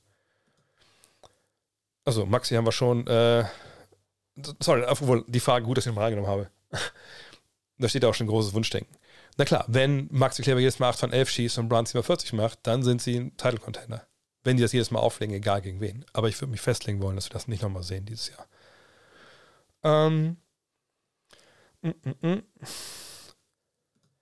Sollten die T-Wolves Kevin Garnett's Trikot zurückziehen? Das war letzte Woche schon beantwortet, glaube ich, ne? Denn im Mac wurde er als Go dieser Franchise genannt. Also bei uns im Mac, genau. Er hat sein Bestes gegeben, ich kenne mich aber nicht so aus. Er will das nicht. Er will es nicht. Er will nicht, dass Minnesota sein, äh, sein Trikot retired, so viel ich das mitbekommen habe, weil, ja, es da einfach am Ende nicht gut auseinanderging. Da gab es ähm, ziemlich krasse Verwerfungen zwischen ihm und um dem Besitzer. Und solange das nicht geklärt ist, wird er auch nie da bei einer Jersey Retirement erscheinen. Ich bin mir sicher, dass das passiert. Das wird kommen irgendwann, aber erst, wenn diese Besitzer da weg sind. Neue. Und das kann sogar relativ bald passieren, wenn man so ein paar Gerüchten glauben darf. Ähm, aber wie gesagt, erst dann. Und, und dann wird es aber auch wahrscheinlich emotional werden. Ähm, mm, mm, mm. Wie kann Al Horford bei den Celtics wieder so stark aufspielen, nachdem er in Philly nicht zurechtkam und bei den Thunder keine Minuten bekommen hat? Haben die anderen Teams gepennt oder passt er nur zum Celtics Defensivschema? Nur kurz auseinanderklamüsern. Äh, zum einen war Oklahoma City ja nicht gespielt, weil Oklahoma City nicht wollte, dass er spielt. Punkt. Oklahoma City ist die Wiederkehr der Process Sixers. Nur weil es halt Oklahoma City ist, äh, kümmert es halt keinen so richtig. Das ist eigentlich, wenn man ehrlich ist, so vom Respekt gegenüber den eigenen Fans, ähm, muss man sagen, das ist eine Katastrophe, was sie da machen. Und ich weiß, Sam Presti wird viel gefeiert für die ganzen Draft-Picks und so. Okay, ja klar, ich verstehe, ich verstehe, dass ein Prozess dich auch dahin bringt, wo du hin willst. Man muss halt nur ganz klar sagen, dass es halt scheiße ist deinen eigenen Fans gegenüber und dass sie nicht versuchen, Spiele zu gewinnen. Zumindest ab einem gewissen Punkt nicht mehr versuchen da war halt eben auch Al Horford dann ein, ein Opfer. Auf einer Seite natürlich in einem, in einem Jahr wahrscheinlich seinen Körper ganz gut regenerieren können. Bei den Sixers, ja, das war natürlich ähm, eine Zeit, darf man nicht vergessen. Da, das war, ich, ich schlag mal kurz nach, wer genau in dem Jahr alles äh, fit war und verletzt. Kleiner Moment, aber das war natürlich die Zeit, ne, er und Joel Embiid, man konnte sich vorstellen, okay, das macht schon irgendwie Sinn, ne, weil zum einen, wenn ein Beat dann mal verletzt ist, dann kann er übernehmen. Ne, kann die Minuten ein bisschen übernehmen. Ich zoome mal ein bisschen ran. Da. Kann die Minuten ein bisschen übernehmen. Und äh, dann hat man trotzdem noch einen relativ starken Bigman unterm Korb. Ähm, und ansonsten, ja, kommt auch vielleicht von der Bank, je nachdem, wie man das dann machen will. Aber ihr seht da, ne, das war ein Jahr, Embiid hat 50 Spiele gemacht, Simmons äh, 51, Simmons hat 57 Spiele gemacht, Al Horford 67. Ähm, ja, das war alles in allem eben auch, auch, auch, auch keine Saison, wo die sich, also wo sie, glaube ich, komplett gecheckt haben, wer sie als Team so ungefähr sind. Naja, und könnt ihr euch vorstellen, wie das funktionieren soll? Mit Ben Simmons, Joel Embiid und Al Horford auf dem Feld? Eher schwierig. Ihr seht auch die Dreierquote in dem Jahr. Ne? Also meine, Embiid bei 33 Prozent, bei Simmons müssen wir den Dreier, müssen wir nicht drüber reden, über die Quote. Und Horford war immer bei 35. Äh, aber das ist dann halt einfach auch spacing-technisch hat das einfach nicht funktioniert. Ähm, und deshalb war das dann auch, ja, auch, auch klar, dass es dann irgendwie vielleicht nicht, nicht die beste Idee ist. Ähm, aber es war auch nicht schlimm. Aber wie gesagt, der, der kann Basketball spielen. Dass er jetzt so performt, muss man sagen, ist schon überraschend, weil man auch dachte, okay, ist ein bisschen älter und, ne, aber er ist halt immer noch jemand, der switchable ist. Ihr habt die Defense ja auch gesehen, ähm, auch die Leute gegen Kyrie Irving zum Beispiel. Das ist dann schon richtig stark. So, hat ein bisschen, ein bisschen im, nicht, im, ein bisschen am Jugendtrank genippt. Aber es ist geil, wie er das macht und ich finde es halt super, weil ich ihn immer auch gemocht habe als Spielertyp. Ähm, aber ein Stück weit überraschend ist es schon. Nur, wie gesagt, bei dem Thunder, da wurde er ins Eisfach gelebt. Was ist deine Meinung zu Jordan Poole nach den letzten Spielen? Sagen viele, er wird mal ein Star in der Liga werden. Meiner Meinung nach wird er von vielen überschätzt. Ich denke nicht, dass All-Star schon gar nicht, aber All-Star wird. Ich bin mittlerweile äh, bei ihm gar nichts mehr sicher, wenn ich ehrlich bin. Äh, dass der die großen Würfe äh, nehmen will, ja, das wissen wir ja später im College, damals ja mit Moritz Wagner noch. Der einen, einen, einen wahnsinnigen Wurf da getroffen, ich weiß gar nicht, gegen wen das war, mit Michigan. Ähm, dass jetzt so gut funktioniert, absoluter Wahnsinn. Ähm, und ich frage ein bisschen Stelle, gibt es die Minuten? Gibt es die Würfe dann, um den Status zu erreichen? Ich würde recht geben, wenn, wenn, wenn du denkst, Leute, die zu überschätzen, sicherlich, aber ich glaube, noch mehr Leute, die unterschätzen noch. Ich selber weiß mittlerweile gar nicht mehr, was ich genau von ihm, von ihm denken soll. Mal gucken, was die nächsten Spiele passiert. Kannst du schon etwas abschätzen, wann die Reste der ersten Ausgabe des Magazins verkauft werden? Du hast noch nichts verpasst, nee. Ähm, diese ziemlich körmelige Ecke da hinten, hier, das sind die ganzen, äh, da sind die Versandtaschen drin für, für das Mac. Ich habe auch die ähm, Adressen dazu gekriegt. Ich habe ein paar Adressen zugeschickt bekommen schon für Leute, die ihre Hälfte nicht bekommen haben, weil es ein Typo gab. Also eine, einfach fehlte vielleicht eine Nummer bei der, bei der Hausnummer, deswegen kam die Hälfte zurück. Das dauert bei der Post immer eine, gewisse Weise. Die Hefte kommen nicht nach zwei Tagen zurück, sondern das dauert dann mal eine Woche oder zehn Tage. Jetzt haben wir, glaube ich, alle da. Der Dienstleister hat uns alle Adressen rübergefaxt. Äh, Jan sammelt alles, tippt das ein, schickt mir das. Ich kaufe jetzt das Porto und hau die dann Dinger wieder raus. So. Kostet uns ja alles auch leider ziemliches Geld. So. Ähm, und wenn das alles fertig ist, dann gehen wir da rein. Aber keine Bank. Ich werde das auf allen Kanälen, auch hier, sicherlich mit einer Woche Vorlauf ähm, raushauen, damit jeder auch dann, äh, ja, jeder wirklich äh, eine Chance hat. Mm, mm, mm, Was ist mit Connolly? Der ist ja komplett raus. Komplett raus? Warte mal kurz. Ähm, wie gesagt, ich war in den letzten Tagen ein bisschen sehr viel unterwegs, habe sehr wenig geschlafen, deswegen muss ich nochmal genau gucken, was mit Mike Connolly denn ist. Ist der komplett raus? Äh, wartet mal. Die Serie gegen die Mavs. Connolly hat beide Spiele gemacht. Ne, doch, beide Spiele gemacht. Oh, 6,5 Punkte nur. Okay, das ist echt krass. Muss ich so nachschauen, was hat er im zweiten Spiel gemacht?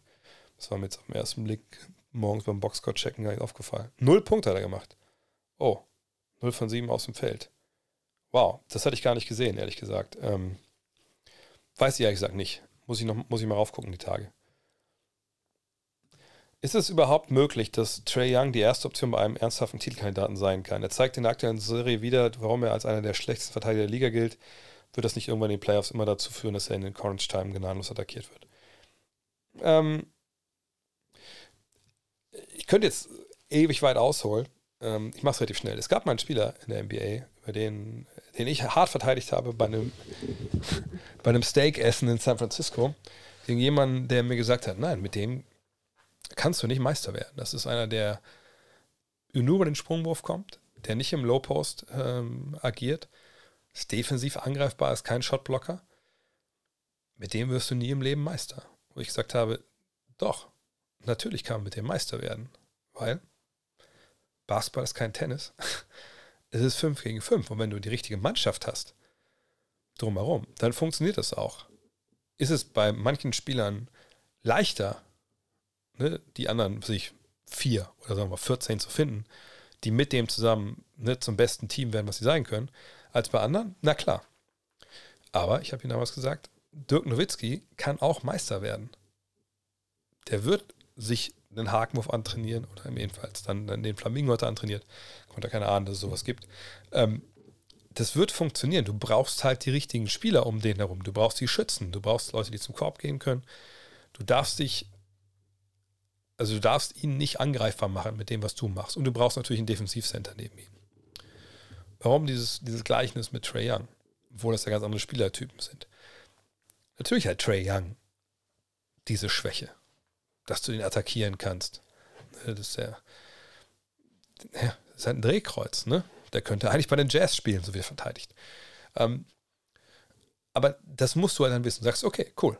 So, dann, dann haben wir das was machen wir jetzt? Wie können wir das ausgleichen? Weil die Sachen, die er uns ja gibt als Spieler, die sind ja verdammt wertvoll. Wenn er on ist, dribbelt er in die Mittellinie und der Typ ist, ist gefährlich. So. Das ist einer, der uns auch vorbereitet für andere. Das ist einer, der, der ein Playmaker ist. Der kann uns jeden Abend 30 und 10 geben. Und das ist wahnsinnig viel wert. Wie kriegen wir es also hin, dass das hinten nicht ins Gewicht fällt? Naja, und dann musst du halt gucken. Da musst du halt schauen. Du musst halt sagen, okay, wir brauchen exzellente Flügelverteidiger neben ihm, die den Dreier treffen. 3D, was alle brauchen. Aber natürlich so ein Team wie, wie die Hawks mit Trae Young tun nochmal doppelt. Kriegst du die? Hast du die jetzt momentan? Ist Danilo Gallinari der richtige Mann eigentlich neben Trae Young? Nee, natürlich nicht. Deswegen habe ich letztens noch der Übertragung gesagt, die Hawks sind aufgebaut auf Offensive Skills. Ne? Young, Hörter, Bogdanovic, Gallinari. Die sind alle da, weil man sagt, hey, guckt euch doch mal die NBA an. Alle werfen Dreier. Multiple Playmaker. Das ist der Weg, wo es hingeht. Ne? Hörter, Young, äh, wie heißt es? Splash Brothers Ost. Jetzt kommt meine Frau. Ähm, so hat man die aufgebaut. Und defensiv hat man überlegt, ja komm, ja, wir draften den Hunter und so. Ne? Passt alles. Das kriegen wir irgendwie alles hin. Cam Reddish vielleicht. Reddish hat nicht funktioniert. Und jetzt sind, wissen sie, sie kommen bis zu einem Punkt mit, diesem, mit dieser Aufstellung, mit, mit dieser Idee. Und jetzt müssen sie gucken, wie sie das feintunen. Aber dass man sagt, okay, mit Young können wir nicht Meister werden, das geht nicht. Es ist schwerer als mit jemandem wie Chris Paul zum Beispiel, natürlich. Aber es ist möglich. Und deshalb muss man einfach da jetzt schauen, was man da macht. Von daher ist es ein Jein. Aber er sagt, es ist halt ist kein Tennis. Er braucht Leute an seiner Seite, die das auffangen, was er kann, was er nicht kann. Und am besten auch davon profitieren, was er halt kann. Und er kann eine Menge. Das muss man ganz klar sagen. Ähm, Utah hat schon wirklich einen Point Guard. Das ist eigentlich Mike Conley. Also Mike Conley war ja der, der Point Guard der, der Grit and Grind Grizzlies über Jahre. Sicherlich nie der Typ, der 10, 12 Assists pro Spiel aufgelegt hat. Aber ähm, Mitch hat Vorsprung, äh, Vorschritte gemacht, muss man sagen. Gut, Clarkson ist ähm, Clarkson spielt nur für seinen eigenen Wurf, was auch seine Rolle ist von der Bank. Ähm, aber ja, von daher, ähm, sie haben schon Point Guard, aber sie haben natürlich nicht diesen einen Floor General, der, der 10 Assists auflegt. Geil, dass ich zurzeit so viele Spiele auf der Saison kommentiere. Ja, aber ist auch schon wieder, also nicht, nicht dran gewöhnen. Ähm, mein nächster Einsatz ist am 1. Mai. Aber, ich, aber ist eh jetzt in den Playoffs immer so, dass man eh jetzt nicht so wirklich weiß, äh, also nicht über Wochen schon im Voraus, wann man es losgeht, sondern ähm, das wird jetzt kurzfristig entschieden. Aber 1. Mai weiß ich schon. Ähm, deswegen, ich weiß nur 1. Mai. Ich weiß auch nicht, welche Spiele da laufen, äh, weil auch nicht klar ist dann ab, ne, ab Spiel 5, welche Spiele laufen überhaupt, wann laufen die, etc. Das wird jetzt dann auch relativ früh, äh, spontan von der NBA dann immer terminiert. Ähm, äh, also heute haben wir schon mit Defensive Player of the Year. Ähm, also, wie ich, die, wie ich die Vorgaben verändern würde, Ja, ich würde wirklich äh, dahin gehen und sagen, ey, wir wählen den besten Ringbeschützer und wir wählen den besten Flügelverteidiger. Das sind so die beiden Sachen, die ich, ähm, wie ich da, ich da, so würde ich es trennen, glaube ich. Ähm, Selic, äh. Pelicans habe ich drüber gesprochen.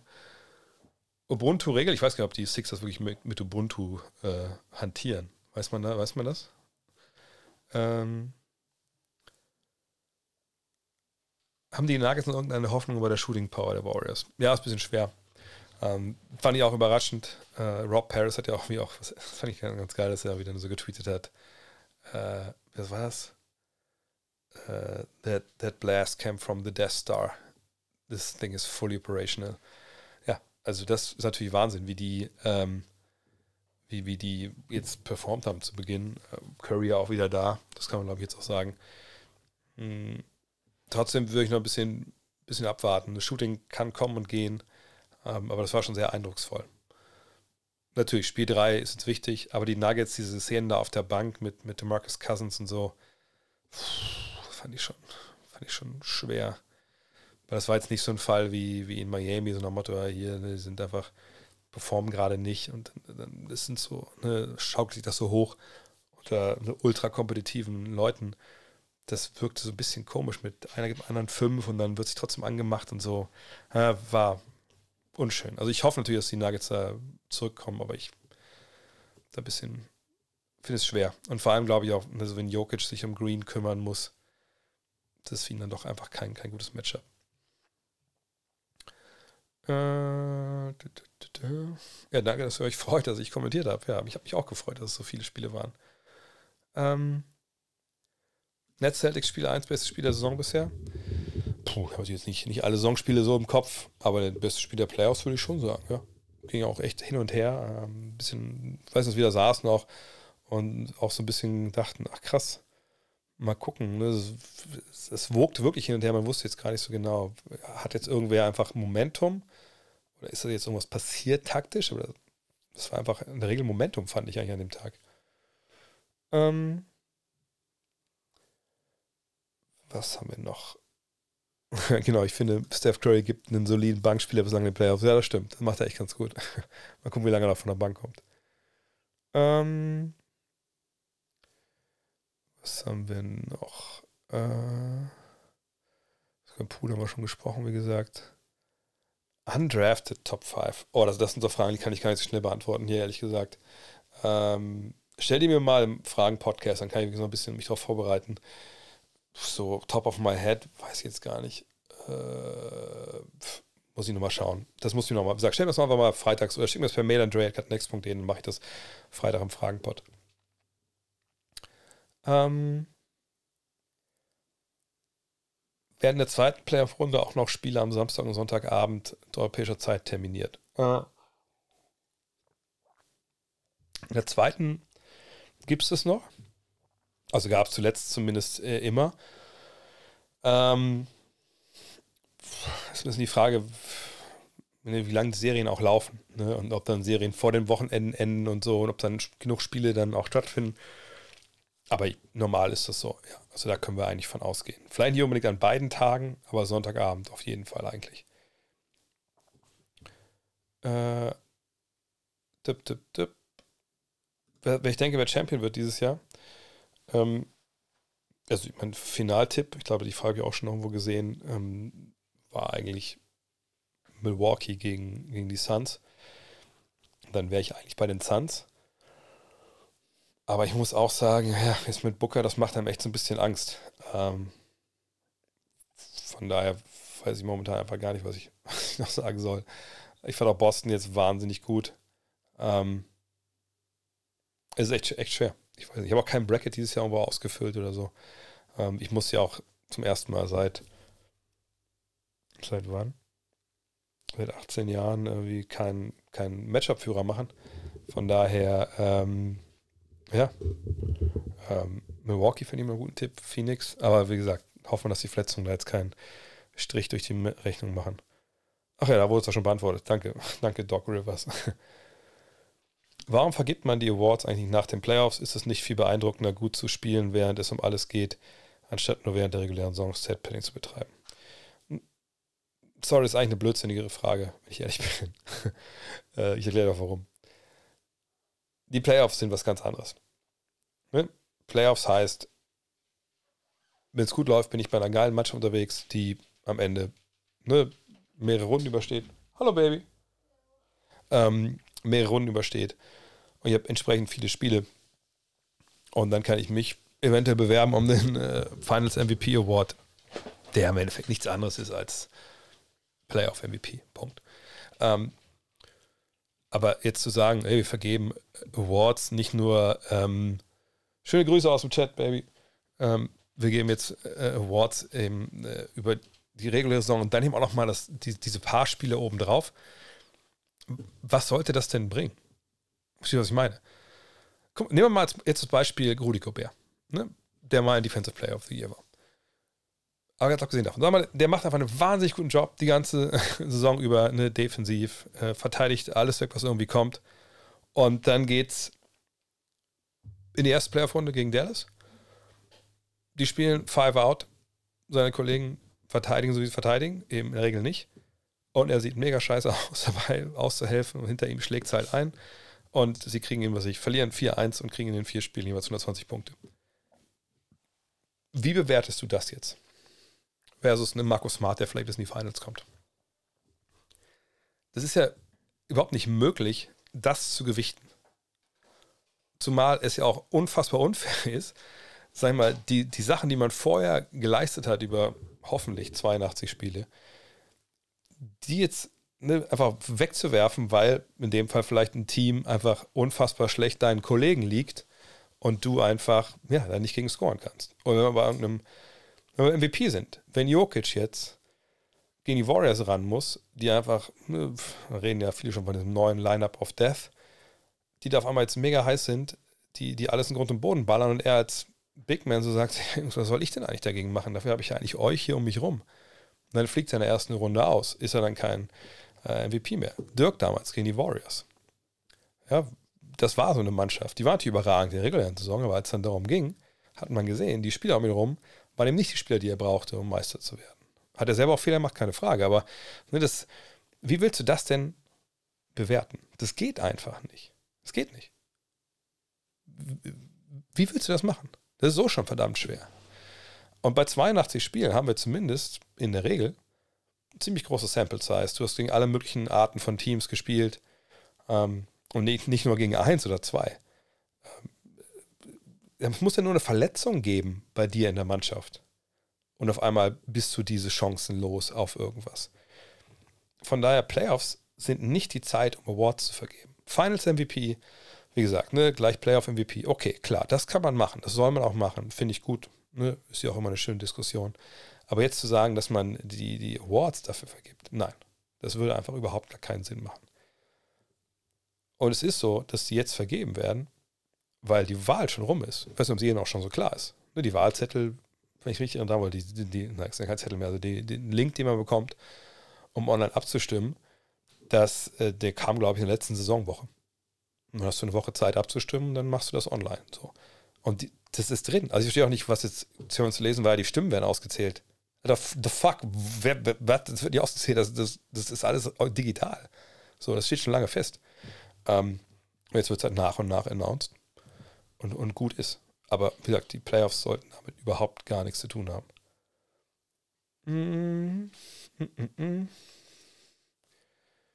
Das hat, ich, hat mich positiv und negativ überrascht. Spieler, Teams.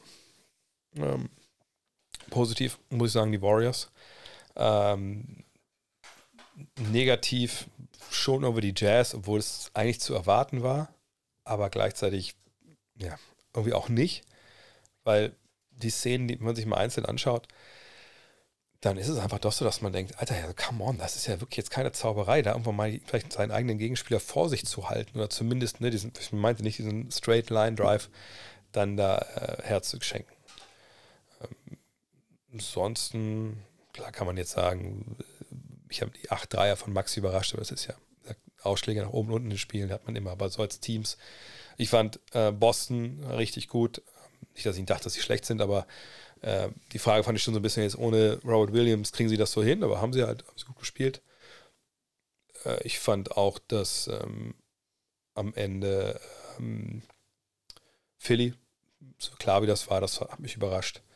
Vergesse ich gerade noch irgendwen. Ich gucke mal kurz einmal hier in die, in die Serien rein. Ähm, dass Memphis im ersten Spiel gegen Minnesota solche Probleme hat, hat mich auch ein bisschen überrascht. Ähm, aber sonst ist es eigentlich so weit, und sagt nach ein, zwei Spielen, ist es, also nach einem Spiel sowieso nicht, nach zwei Spielen ist ein bisschen besser, aber ähm, es ist eh sehr früh noch, um so Überraschungen und, äh, und so zu reden. Weil manchmal ist es ja auch so, dass manche Serien fangen an, ne, du kommst gegen ein Team rein, was irgendwie eine geile Idee hat und schlägt dich einmal und denkst du, fuck, what? Und dann schlägt dich nochmal.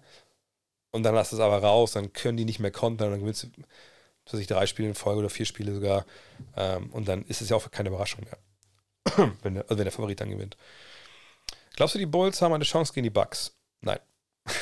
Das erste Spiel war ja lange Zeit vielversprechend. Leider hatte DeRozan ein sehr schwaches Spiel. Ich glaube ehrlich nicht, dass sie eine Chance haben, äh, also auf die Serie. Ich glaube, sie Chance haben, ein, zwei Spiele zu gewinnen, eventuell, wenn, das fand ich in Spiel 1 auch so ein bisschen zu sehen, die Bucks, die Bucks sind schon so eine kleine Diva. Ne? Also das ist schon so, so sehr sie sich gefunden haben, letztes Jahr in den Finals, in den letzten vier Spielen, so sehr haben sie es auch schleifen lassen dieses Jahr. Und ich, das ist natürlich wieder so ein subjektives Empfinden und jetzt können viele sagen, ja, ist ja Bullshit, aber ich, ich möchte eigentlich von, von Teams schon sehen, dass sie eine gewisse Ernsthaftigkeit und so ein bisschen, äh, wie würde ich sagen, ähm, so eine, ja, so, so eine Wucht entwickeln. Und ich glaube, das können sie, ich glaube, das werden sie auch. Aber ich habe im Hinterköpfchen, auch wenn ich es, wie gesagt, so mit als feines Favorit habe, immer die, die, diesen Zweifel, weil sie einfach, ähnlich wie Utah ja auch, sie haben einfach ne, dann einen schon zu oft enttäuscht. Und man weiß, wozu sie in der Lage sind, im negativen Sinne. Aber man weiß auch, was die Lage sind im positiven Sinne. Von daher, ähm, nee, bei Chicago, da muss, glaube ich, alles richtig laufen. Hätten die Spiel 1 klauen können? Ja. Und das wäre so ein typisches Bugs-Spiel gewesen. Aber ich, ich denke, dass es eine klare Sache wird im Endeffekt. Wie viele Playoff-Spiele gucke ich zurzeit? Ich habe leider bisher relativ wenig äh, ganz gucken können, weil einfach jetzt zu viel on the road war. Und wenn ihr schon mal Bahn gefahren seid in Deutschland, ist nicht so geil mit Internet. Ne? Ähm, außerdem muss ich sagen, dass ich momentan echt mir sehr genau aussuchen muss, was ich gucke, was ich nicht gucke. Weil ich ja ne, das Buch schreibe das Magazin 2 ist jetzt voll dran. Also eigentlich schreibe ich viel mehr, als ich gucken kann momentan. Ähm, von daher habe ich mir jetzt auch selber gesagt, okay, also wenn ich Spiele verpasse, dann am ehesten die früh in der ersten Runde. Oder dann natürlich auch bei, wenn der Runde, wenn jetzt irgendein Spiel Serie schon 3-0 steht, dann schenke ich mir wahrscheinlich halt eher Spiel 4 von dieser Serie und schaue dann wieder rein, wenn es interessanter wird, so, um dann halt in Runde 2 danach sowieso alles, aber dann eben auch, auch mehr zu schauen. Und jetzt lieber ein bisschen Boden gut machen in Sachen Schreiben etc. Was denke ich über, das, über die Splash Party äh, der Warriors? Also Draymond, Curry, Clay, Poole und Wiggins. Bisher war es auch in der Defense überragend. Glaubst du, das liegt an der Schwächen der Nuggets und an der Stärke des Lineups? Ich glaube, da sind ähm, da ist immer die, die Mitte wahrscheinlich die richtige Antwort. Hey, voll ultra, ultra Podcast heute. Ultra-Stream. Ähm, das liegt in der Mitte. Ich bin gespannt, wie so ein Lineup dann funktioniert gegen ähm, Jungs, die vielleicht offensichtlich ein bisschen mehr, äh, ähm, bisschen mehr zu bieten haben. Aber äh, ja, ich glaube, ein bisschen beides. Ich bin gespannt. Also das ist ein Lineup, das ich mir nochmal genauer angucken werde, auf jeden Fall demnächst. Aber ich merke, meine Stimme geht so ein bisschen weg. Ähm, ich hatte am Wochenende übrigens auch, also am Sonntag, als die beiden Spiele gemacht habe, ich am Abend, also am Samstag habe ich schon die Stimme, muss ich am Ende schon echt mit Salbei-Tee pimpen und dann am Sonntag habe ich, ich glaube ich, zwei Kannen Salbei-Tee getrunken. Von daher, wenn es nochmal hier vielleicht auch ein bisschen, bisschen, schnell, ein bisschen schneller Schluss ist, dann äh, nicht wundern. Äh, was hatte ich von Frank Buschmann? Wie gesagt, wir hatten mal unsere Probleme. Ähm, das ist schon zehn Jahre her, von daher, das ist Water under the bridge, wie man so schön sagt. Und das ist ihm das Schlimmste am Wochenende, ne? dass ich fucking dachte, ich hätte Paul Simon gesehen und dann war es halt Bruce Arena. Sorry für alle. Das, war, also das hat mich echt gefuchst danach nochmal. Fuck. Hätte es nicht aber Paul Simon sein können. Ich habe auch diesen schönen Bridge over Troubled Walker, Dead, äh, Water Dead Joke gebracht. Naja, egal. Ähm, also Frank und ich, wir hatten, mal unsere Probleme, keine Frage. Ähm, aber mittlerweile ist es alles gut, wenn ihr, wenn ihr wollt. Es auch, hat nichts mit Bayern zu tun. Aber ich habe ja für die, äh, für die, äh, für die Bayern Basketballer mache ich ja deren Podcast Open Court. Den kriegt ihr auch überall, wo es, wo es gute Podcasts gibt. Ähm, da haben wir ja, letzte Saison, klar, ich mache es erst seit zwei Jahren, ähm, haben wir einen Podcast, ähm, Frank, der Alex Dechand, der damals noch so für Magenta Basketball, glaube ich, den Podcast auch gemacht, äh, mit, mit dem Mike Körner zusammen und der macht dem auch viel so dann auch, der macht viel für Magenta Sport. Ähm, hinter den Kulissen eigentlich. So, und da haben wir zurückgesessen und haben halt uns unterhalten, nur Basketball in Deutschland. Genau, Finn schon hatten das Thema. Warum hat das nicht so funktioniert bisher? Also warum ist das Nische? Warum wird das nicht mehr? Was muss passieren, damit es mehr wird? Und das war ein geiler Podcast. Wild und unscripted im, im, besten Sinne des Wortes. Aber den kann ich nur total empfehlen. Und so wie sich das da darstellt, ähm, war das auch danach. Also wir haben ähm, danach auch noch eine Stunde zusammengesessen und so noch über Basketball philosophiert etc. Und man muss schon sagen, also was Frank da für eine ähm, Ah, danke für den Link ähm, was der für eine Karriere hingelegt hat, ne, von sagen wir, so einem kleinen äh, Radioreporter, der sich da reinsnaked äh, beim Dream Team Training, glaube ich, 92 und dann jetzt, ja, natürlich mit seiner Arbeit wahnsinnigen Erfolg hat und, und echt, also wirklich richtig gutes Geld natürlich auch verdient. Da muss man sagen, Respekt. Also das schaffen, glaube ich, nur ganz, ganz wenige diesen, diesen Weg, den er da gegangen ist und auch die über so eine Nischensportart gegangen ist. Und da, hat, da kann man nur seinen Hut ziehen und sagen, wahnsinnigen Respekt vor dem, was er da geleistet hat. Von daher, ja, also mit Frank habe ich, ich kein Problem. Ne? Ähm, bla bla bla. ja, guter, guter Hinweis nochmal auf, auf Magenta Sport. Wenn ihr einer von Magenta Sport sieht, wenn Alex so zugucken, hallo, das müsst ihr besser, besser kommunizieren, dass euer Angebot for free ist. Oder ich muss besser kommunizieren. Dann werde ich mir das auf die Fahnen schreiben, dass wir das hinbekommen, dass ihr alle wisst, dass Magenta Sport die DBB-Länderspiele live überträgt. Und wenn ihr auf dem DBB zuguckt, schickt mir weiterhin eure, eure Sachen. Ich poste das alles, damit alle das wissen. so.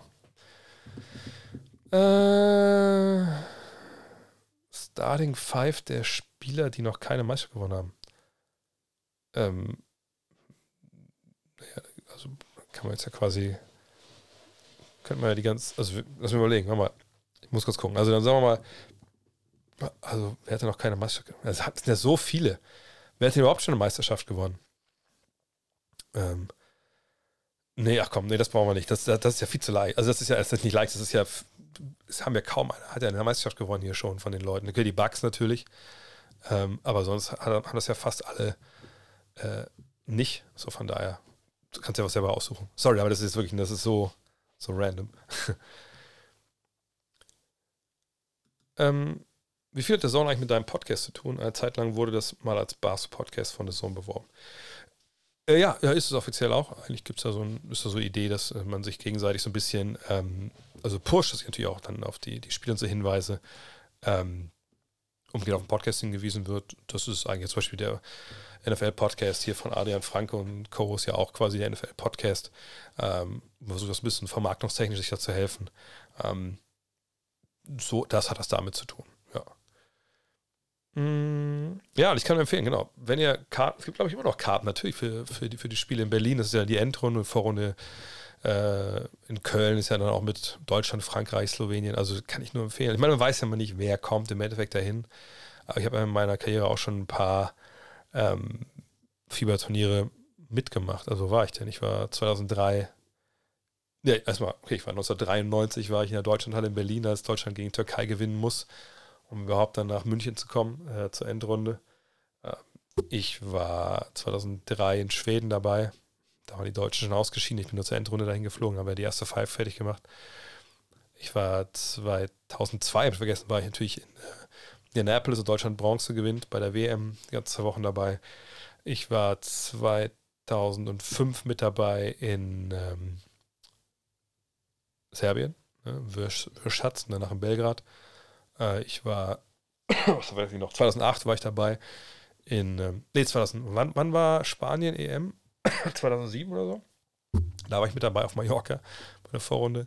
Dann 2008 war ich dabei in äh, Athen bei der Olympia-Quali und dann äh, bei Olympia, dann auch in, in China. Äh, 2015 natürlich. Ich vergesse noch irgendwas. Also ich kann es nur empfehlen. Also Fieber ist echt geil, muss man sagen. Mhm.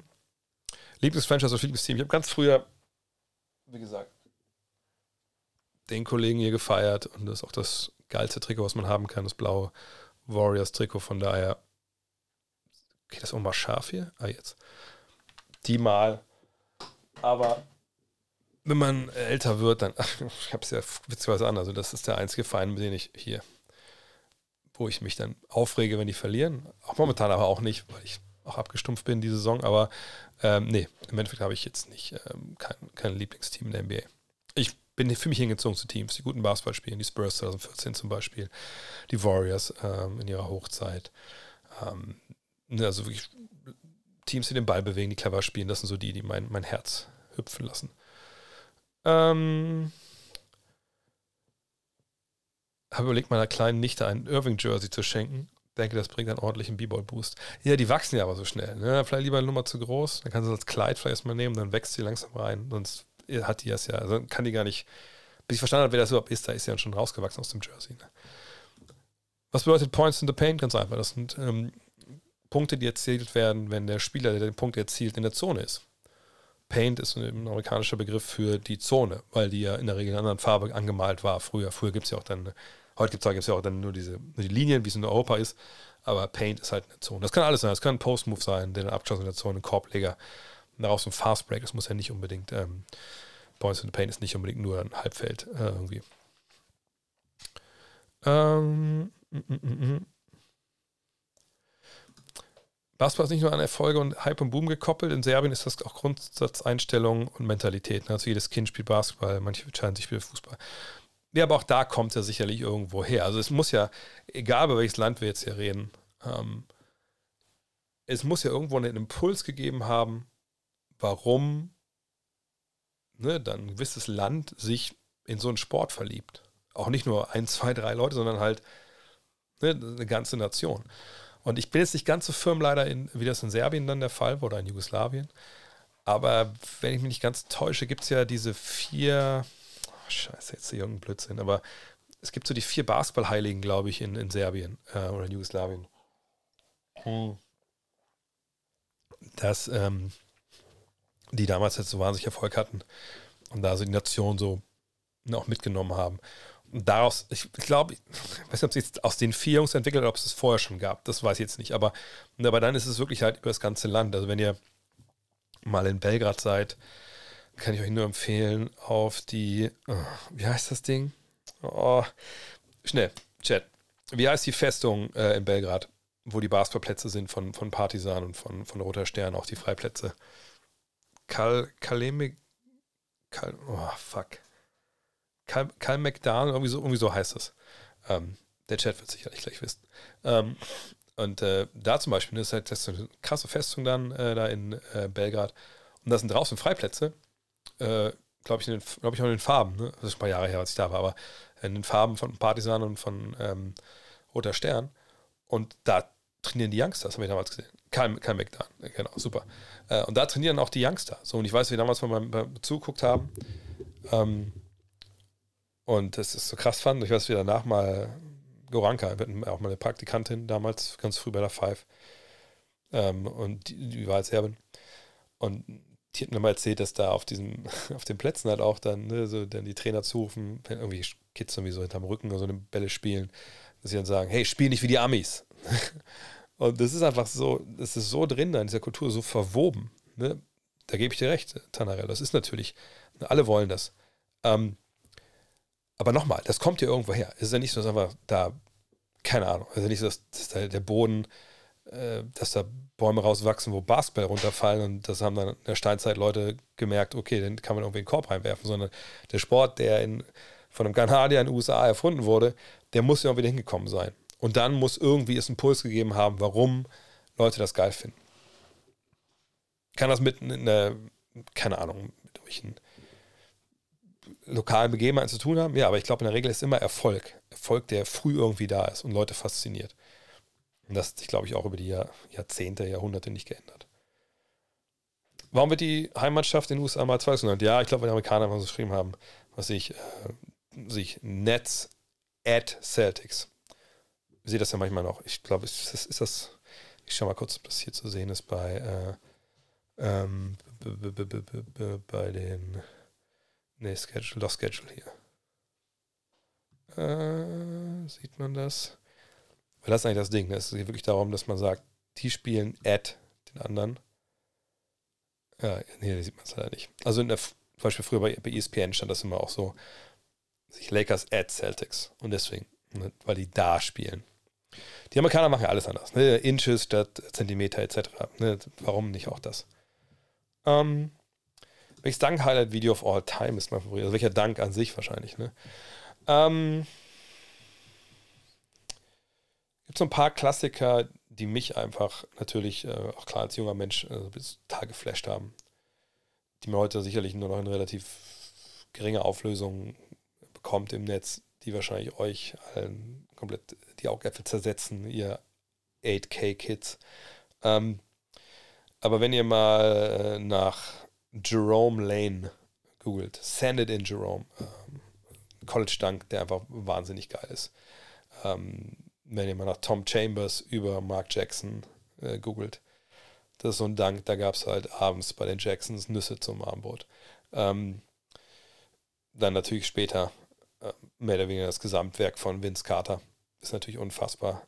Ähm, ich überlege noch, was, was wirklich so Danks, klar, ähm, gibt es Geschichten wie, ich bin da eher so ein Traffic-Dunk-Typ. Ne, also Contest-Dunks sind auch geil, sagt Vince Carter, aber ähm, in der Regel war ich immer einer, wenn irgendwer über einen anderen Menschen rüber dankt, dann ist das für mich immer mehr wert. Ähm, was aber ganz oben drüber steht, das hat einfach damit zu tun, dass, dass als ich das gesehen habe, war das für mich einfach so jenseits von Gut und Böse, dass ich daran gezweifelt habe, dass das überhaupt die gleiche, der gleiche Genpool ist das war halt Jordans Freiwurflinien Dank. Und klar, habe ich dann auch gesehen, dass Dr. J das auch mal gemacht hat. Ja, keine Frage. Aber dieser Freiwurflinien Dank von Jordan ne, mit den Beinen, die er anzieht, dass er noch Platz hat, der weiter hätten wir abspringen können. Das war einfach was. Bis heute, wenn ich da Bilder von sehe bei Getty Images oder so, da läuft es mir kalt den Rücken runter immer noch. Also das ist halt wirklich wahnsinnig gut. Ähm, Toronto noch mit realistischer Chance auf Upset so realistisch wie vorher halt auch. Aber wenn Scotty Barnes nicht spielt oder eingeschränkt ist, wird es natürlich wahnsinnig schwer. Würdest du an New Orleans Stelle Zion einen Supermax-Vertrag geben? Kann er ja gar nicht bekommen. Ähm, Supermax-Vertrag kriegst du ja nur, wenn du bestimmte ähm, Klauseln oder bestimmte Kriterien erfüllt hast. Also, was war denn nochmal die ganzen Kriterien? Oh. da bin ich drauf fest. Also, ich glaube, dass du ein oder zweimal All-NBA-Team warst, MVP geworden bist, Defensive Player of the Year ein, zwei Mal, solche Sachen. Dann gibt es Supermax für diese erste Runden, in der ersten Runde gedraftet, Rookies, sage ich mal, am Ende ihres Rookie-Deals, dann können sie einen Vertrag unterschreiben. Und ich glaube, äh, würde ich mir jetzt nicht zu weit aus dem Fenster lehnen, so ich sage, ich glaube nicht, dass Zion Williamson das erreicht, wenn er dann dran ist. Wäre schön, wenn das passiert, würde mich total freuen. Das würde bedeuten, dass er natürlich auch gesund geblieben ist. Aber das sehe ich eigentlich ehrlich gesagt nicht, dass das, das kommt. So. Ähm, sollen sie Maximalvertrag geben? Das ist eher die Frage. Und das ist halt das Problem. Ne? Das ist das Problem, wenn du dieses System hast, was die NBA hat, dass man sagt, okay, die Jungs, die 30 Jungs, die in der ersten Runde gedraftet werden, die kriegen diese festgelegten Vierjahresverträge plus diesem extra Jahr auf das man sich einigen kann, aber das ist diese Qualifying Offer, die dann bedeutet, okay, der Spieler bleibt noch ein Jahr bei uns, aber dann wird der Unrestricted Free Agent, kann überall hingehen und in dem Jahr können wir auch nicht traden. Das ist natürlich immer eine Notlösung für Team und Spieler. Normal ist es ja so, nach vier Jahren werden die Restricted Free Agent und dann, wenn wir jetzt bei Zion sind, der kann dann sagen, okay, hier bin ich. Ich bin Zion Williamson, ich bin geil, ich war jetzt, was ich, relativ lange verletzungsfrei. Ihr seht, was ich leisten kann als, als Point Zion. Wer möchte, keine Ahnung, 80 Millionen Dollar loswerden. Und dann kommen die Jungs und Mädels, die dann äh, bieten. Und er kann sagen, ja, machen wir. Und dann sagen die Pelicans, ja, gute Idee, für genau das Geld bleibst du bei uns. Oder sie sagen, nee, komm, das haben wir uns anders vorgestellt, kann es gehen. So. Und ihr merkt schon, wenn ich das so erkläre, es macht keinen Sinn, den Spieler gehen zu lassen. Es macht aber keinen Sinn. Du kannst einen Sign-and-Trade machen, das heißt, du nimmst ihn unter Vertrag dem Geld, was du ihm geben kannst und schickst ihn dann weg. Okay. Oder du nimmst den Vertrag und behältst ihn und tradest ihn später. Aber du kannst nicht sagen, tschüss. Weil dann hast du den Spieler drei, vier Jahre gehabt und dann ist er weg. Ohne Gegenleistung. Das ist, ein super GAU. Gerade mit einem, der dann auch hoffentlich gesund ist und halt Top-Talent ist. Von daher, sie müssen ihn irgendwie einen Vertrag geben, damit sie ihn mindestens traden können. Also ja, du musst ihm einen Vertrag geben. Die Alternative, okay, wenn er natürlich Sportinvalide ist, dann ist es scheißegal. Aber selbst dann würdest du hoffen, dass du irgendwie noch was rausholen kannst an, an deinen Gegenwert. Ähm, ja, Booker haben wir schon gesprochen, ne? Wenn der drei, Spiel 3 und 4 draußen ist, puh, dann kann es richtig bitter werden für, für, für die Suns. Äh, warum tippen Fans oder Spieler nach ihrem Kopferfolg auf ihren Kopf? Du meinst das hier, ne? Meinst du das? Das ist nur nach Danks. Also so, so, ah, so auf den Kopf Gedanken, ne? on his head, bla bla bla. Ne? Watch out. Das ist das halt gibt natürlich auch die Sache hier, Bum, Bum, Bum, von Camilla Anthony. Ich hatte mal einen Spieler, der hat immer so gemacht, wenn er Dreier getroffen hat, so wie Chuck Person, ja. Aber das ist halt wirklich, ne, wenn du einen auf den Kopf dankst. Bei Maxi Kleber hat mir erklärt, dass irgendwie mal so auf der Bank nach Motto hier, äh, hat er mal einen Dreier getroffen und hat er, ähm, ja, ich weiß nicht, wie war das dann? Tim Hardaway gesagt so, ja, hier, wenn du einen wichtigen Dreier, Dreier brauchst, ne, rufst du mich an. Und deswegen machen die jetzt immer so, wenn er einen Dreier trifft. Ähm, in welchem Trade-Szenario könnte Jokic an Lukas Seite zu den Mavs wechseln? Hardaway, Bullock und Picks? Nee, kann ich mir nicht vorstellen. Kann mir, ich gebe einfach, wir haben, glaube ich, viel sprechen wir auch jede Woche drüber, aber wenn ich ehrlich bin, nee, das, das sehe ich einfach nie im Leben, dass das passiert für, für den Gegenwert. Auch Paul nicht. Ich sehe jetzt. Hm.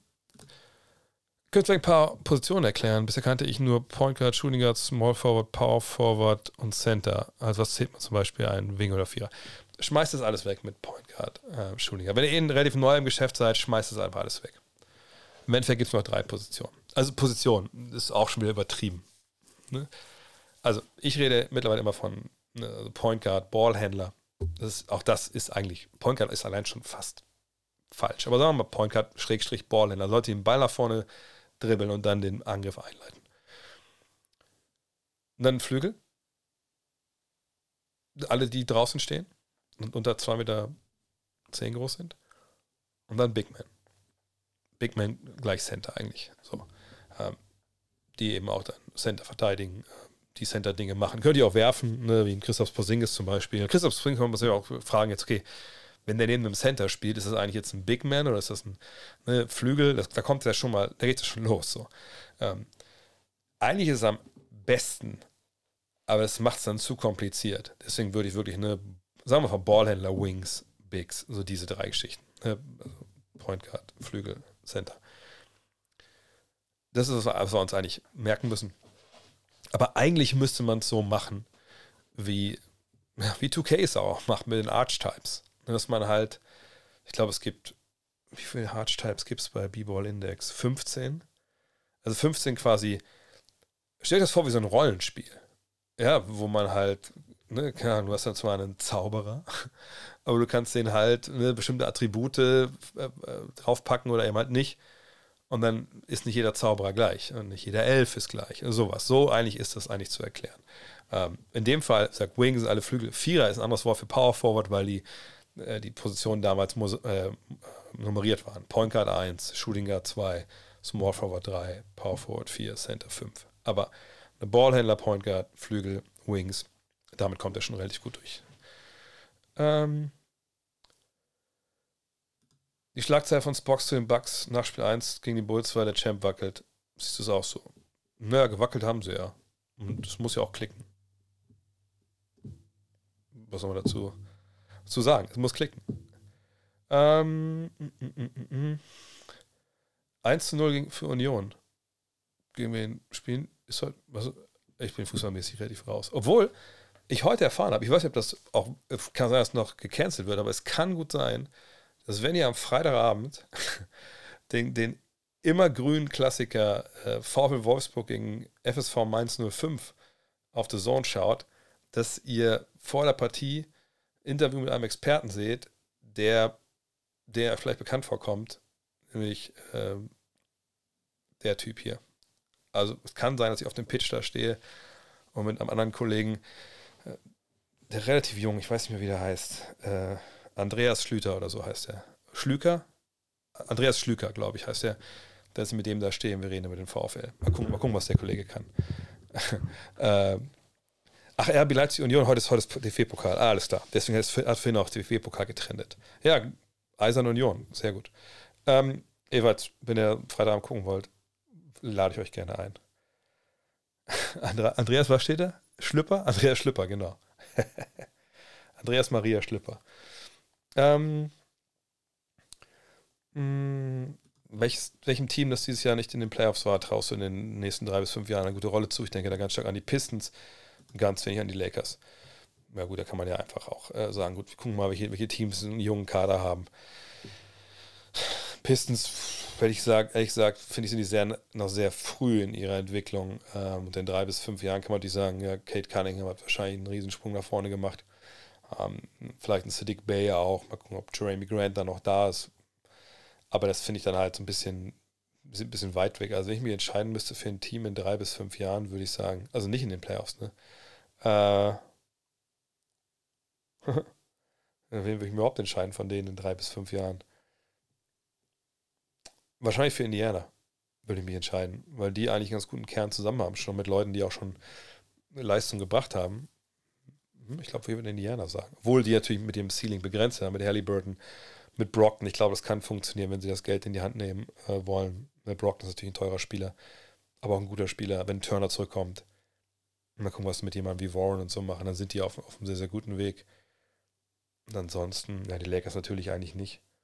Aber da weiß man nicht, was so Richtung Free Agent, na, Free Agency auch nicht, aber man weiß, Lakers zaubern immer, eigentlich immer irgendwas aus dem Hut. Washington muss man auch mal abwarten. Aber gute Rolle im Sinne von Meisterschaft oder so angreifen. Drei bis fünf Jahren.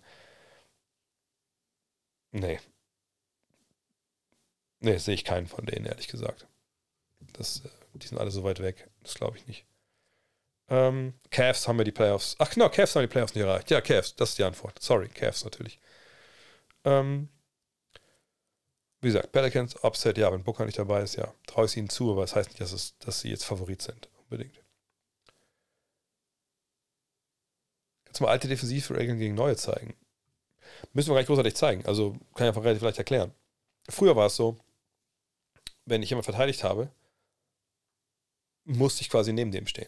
Also ich konnte mich nicht jetzt 200 Meter entfernt hinstellen in einen freien Raum, weil ich denke, okay, da stelle ich jetzt mal zu und solange ich nicht in der Zone stehe, ist es eigentlich egal. Also so ist ja heute die Regel.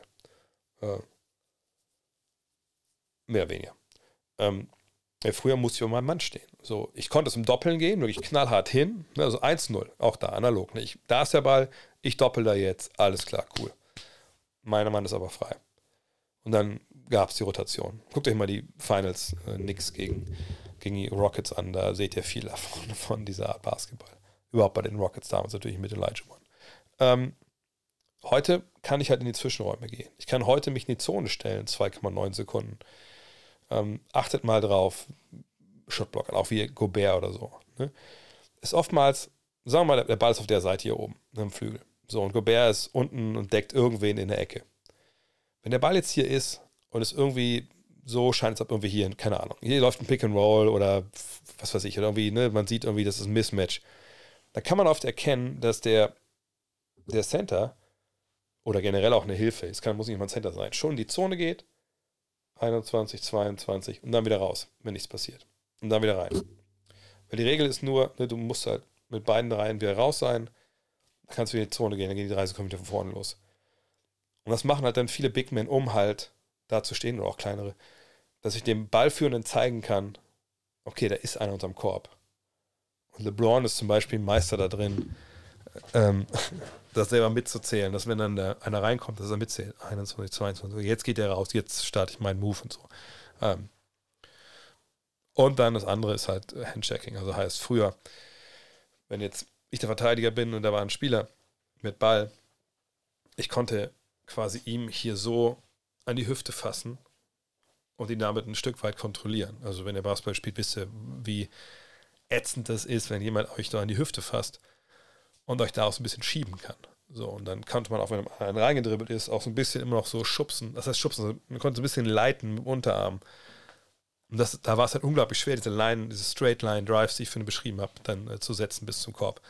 Heute ist das ein bisschen anders. Heute darfst du das nicht so. Ich manchmal lassen die Refs mehr zu, aber in der Regel, sobald du anfasst, ist es halt ein Foul. Ich glaube, unten im Korb ist es ja auch so, wenn du beide Hände dran hast, ist es Foul. Ähm, das hat der Defense natürlich eine Menge Möglichkeiten genommen, so effektiv halt da die Offense einzudämmen. Das sind eigentlich so die Hauptunterschiede, die man eigentlich dann ähm, nur wissen muss, ehrlich gesagt. Ähm, wir es die Nets gegen die Defense von Boston bessere Würfe für KD zu kreieren.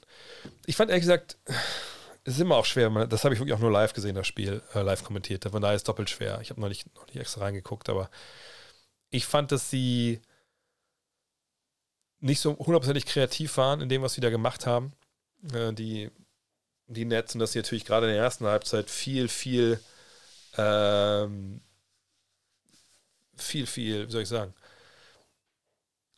sie haben viel vorher rumgespielt, relativ einfach, musste halt immer Mann die Würfe nehmen. So, und das ist natürlich einfach schwer. Das ist, dann, das ist ja die Idee von so einer Defense, die immer switcht, dass man keinen Drive herschenkt. Vielleicht mal ein Mismatch, aber man fand die Qualität, die die Celtics halt haben, dass alle fünf, die sie auf dem Feld haben, in der Regel, auch dann ihren Mann stehen können, egal ob es ein Mismatch ist oder nicht. Und wenn es mal nicht so ist, dann haben sie ja dahinter halt wahnsinnig gute Hilfe.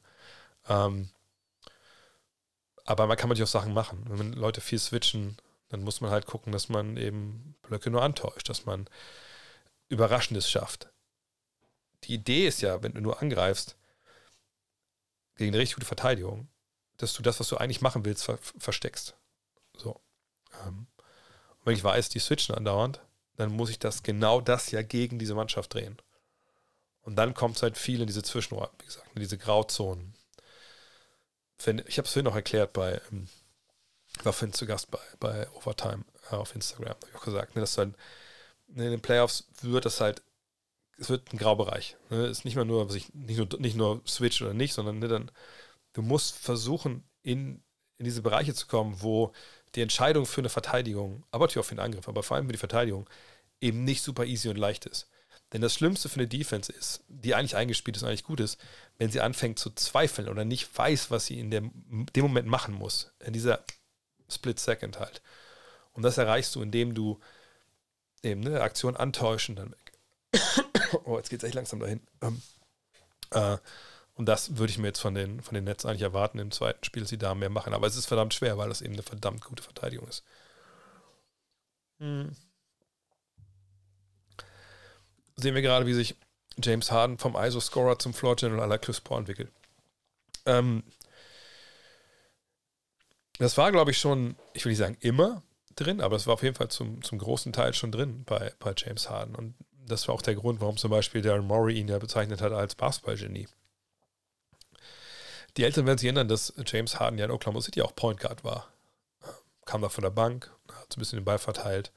Ähm, dann kam er nach äh, Houston und hat ja nicht von Anfang an diesen, diesen ISO-Scorer-Ball gespielt, sondern war da auch der Ballverteiler.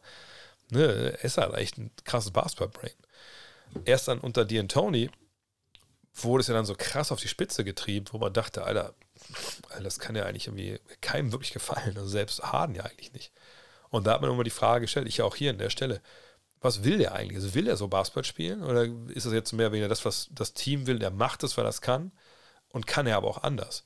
Und ich glaube, wir haben ja auch schon in in Brooklyn vergangene Saison gesehen, dass er es anders kann. Ich meine, viele haben ja auch gefordert, er muss MVP werden vergangenes Jahr, weil er eben ne, die Assists gespielt hat und gescored hat. Ähm, von daher glaube ich nicht, was er jetzt, um das nicht, was er jetzt komplett neu gelernt hat. Ähm, mm, mm, mm. Was haben wir noch? Ist für dich so eine NBA-Saison noch was Aufregendes? Jedes Jahr ein neuer Champion, immer dieselbe sinnlose Goat-Diskussion und Streitereien über die Awards. Würde es irgendwann anstrengend? Also ich würde lügen, wenn ich sagen würde, dass äh, mich gewisse Narrative oder so nicht nerven nach einer gewissen Zeit. Aber Also haben wir jedes Jahr einen neuen Champion. Gut, natürlich, also klar gibt es jedes Jahr einen neuen Meister, aber ähm, es ist ja schon so, dass man das also auch nicht nur auf eine Saison begrenzt sehen kann, sondern auch über, übergreifend sehen sollte. Ähm, Goat-Diskussion, das ist was, das läuft im, im Hintergrund. Also ich glaube, also wirklich, ehrlich gesagt, das ist, das ist gar nicht negativ gemeint, aber damit beschäftigen sich hoch, vor allem Leute, die von den Quick Klicks abhängig sind. So, weil das einfach eine Diskussion ist, die habe ich oft genug schon gesagt. Ich finde sie nicht sinnlos in dem Sinn, dass man jetzt gar nicht, das kein, dass man sich gar nicht vorstellen kann, warum Leute über diese Diskussion führen. Ich finde, sie wird halt geführt mit, mit so Totschlagargumenten und, und mit so Sensationswörtern, die einfach dann, ja, das wird der Sache einfach nicht gerecht. Und ich finde es auch eigentlich allein schon ziemlich, wie soll ich es nennen jetzt? Ähm, ich finde es ziemlich komisch, dass man über jemanden äh, äh, urteilen will. Wir haben es jetzt auch bei uns im Heft gemacht, von daher, ne? aber das habe ich auch gesagt, dass ich eigentlich denke, ja, egal. ich meine, die Karriere von LeBron James ist noch nicht vorbei, auch wenn sich das dieses Jahr vielleicht viel einen oder anders angefühlt hat, aber nein, der kann noch, der wird meiner Ansicht nach, ne, natürlich Kareem Abdul-Jabbar überholen, der wird vielleicht sogar noch mal Meister. Keine Ahnung, was der noch alles macht. So, und wieso wird dann jetzt schon seit ein, zwei, drei Jahren gefühlt in diversen Formaten immer wieder diskutiert, wer der GOAT ist? Wenn das ja noch nicht, sein Buch ist ja nicht zu Ende geschrieben. So, dann sagt, kommt man mit dem gleichen Punkt. Es geht halt um Klicks und es geht um, um, um, um Business und das ist ja auch okay. Ne, man muss aber auch ganz klar sagen, dass die Diskussion erst dann irgendwann geführt werden muss. Und dass wir jetzt im Heft haben, beziehungsweise habe ich bei uns im, äh, in unserem Slack so Anfang gesagt, also ich glaube, wir sollten die gar nicht führen. Bis wir dann äh, gemerkt haben, ja gut, aber genau deshalb, weil es einfach so ein, so ein Thema ist, was so individuell ist und so subjektiv, sollten wir es führen, aber dann halt auf eine interessante Art und Weise.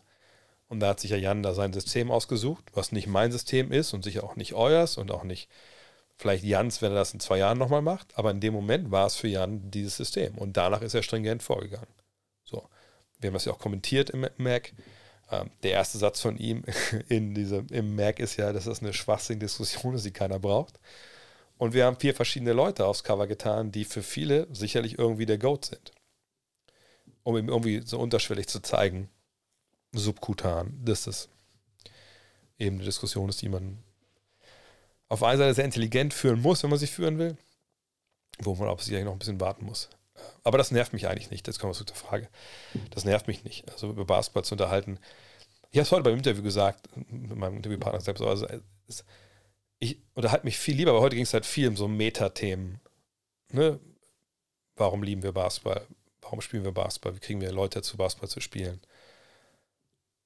Die sind ziemlich mehr diese Metathemen oder gestern auch bei den Bestlich-Brüdern als so eine Goat-Diskussion oder eine Diskussion, ähm, hey, ne, wer ist der bessere Basketballer oder so. Das mache ich auch alles natürlich, ne, das ist ja auch mein Job und ich bin da gern bereit, ne, mich zu positionieren und auch mein Wissen weiterzugeben oder zum Denken anzuregen oder auch einfach zu zeigen, dass es andere Meinungen gibt aber mich, mich nervt das. Mich nerven einzelne Sachen, aber es ist nicht so, dass jetzt das, dass, dass die Arbeit oder dieser Kreislauf jedes Jahr mich nervt.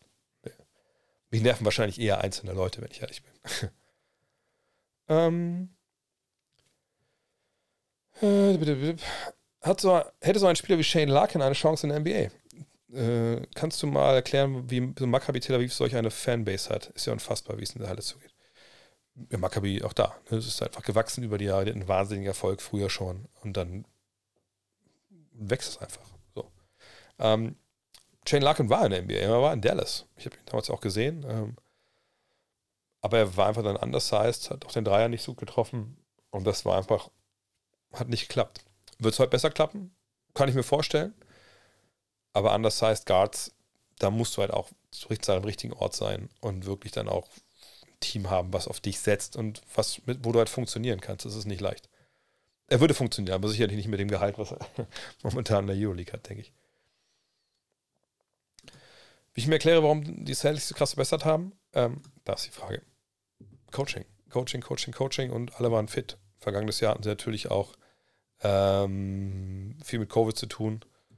Und dieses Jahr sind sie auch ein Favorit. Für mich auch, wie gesagt, ich denke, dass sie auch die Serie gegen die, gegen die Nets gewinnen, ja.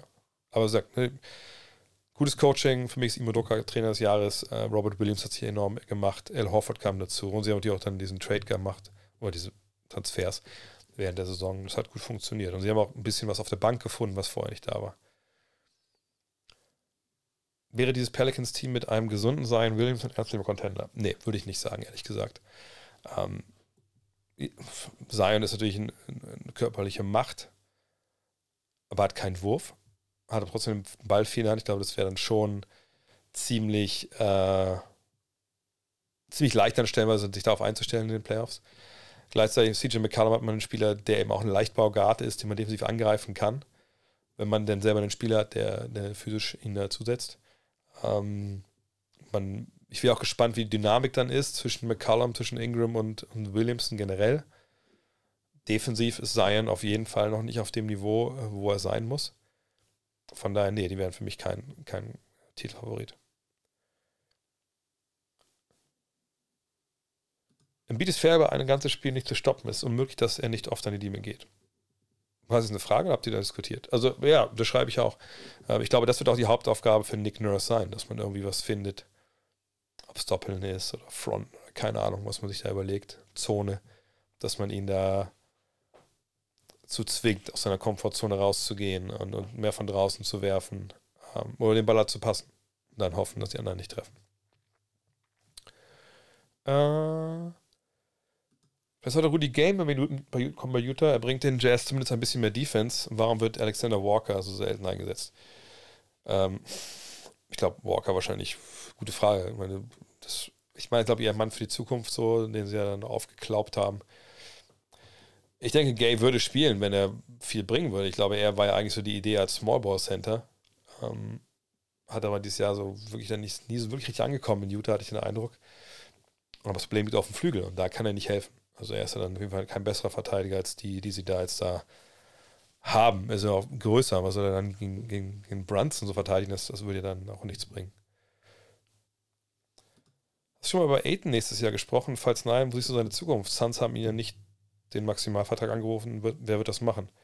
Kann Dallas das? Wäre krass mit Luca. Nee, Dallas kann das nicht. Das sind das Geld für Maximalvertrag. Ähm, ich denke, auch da gilt, die Suns müssen den eigentlich halten. Problem ist, Robert Sava, der Besitzer, hat keinen guten Track Record, wenn es darum geht, ähm, Geld auszugeben. Es ist ihm so ein bisschen fremd. Das möchte er nicht so gerne.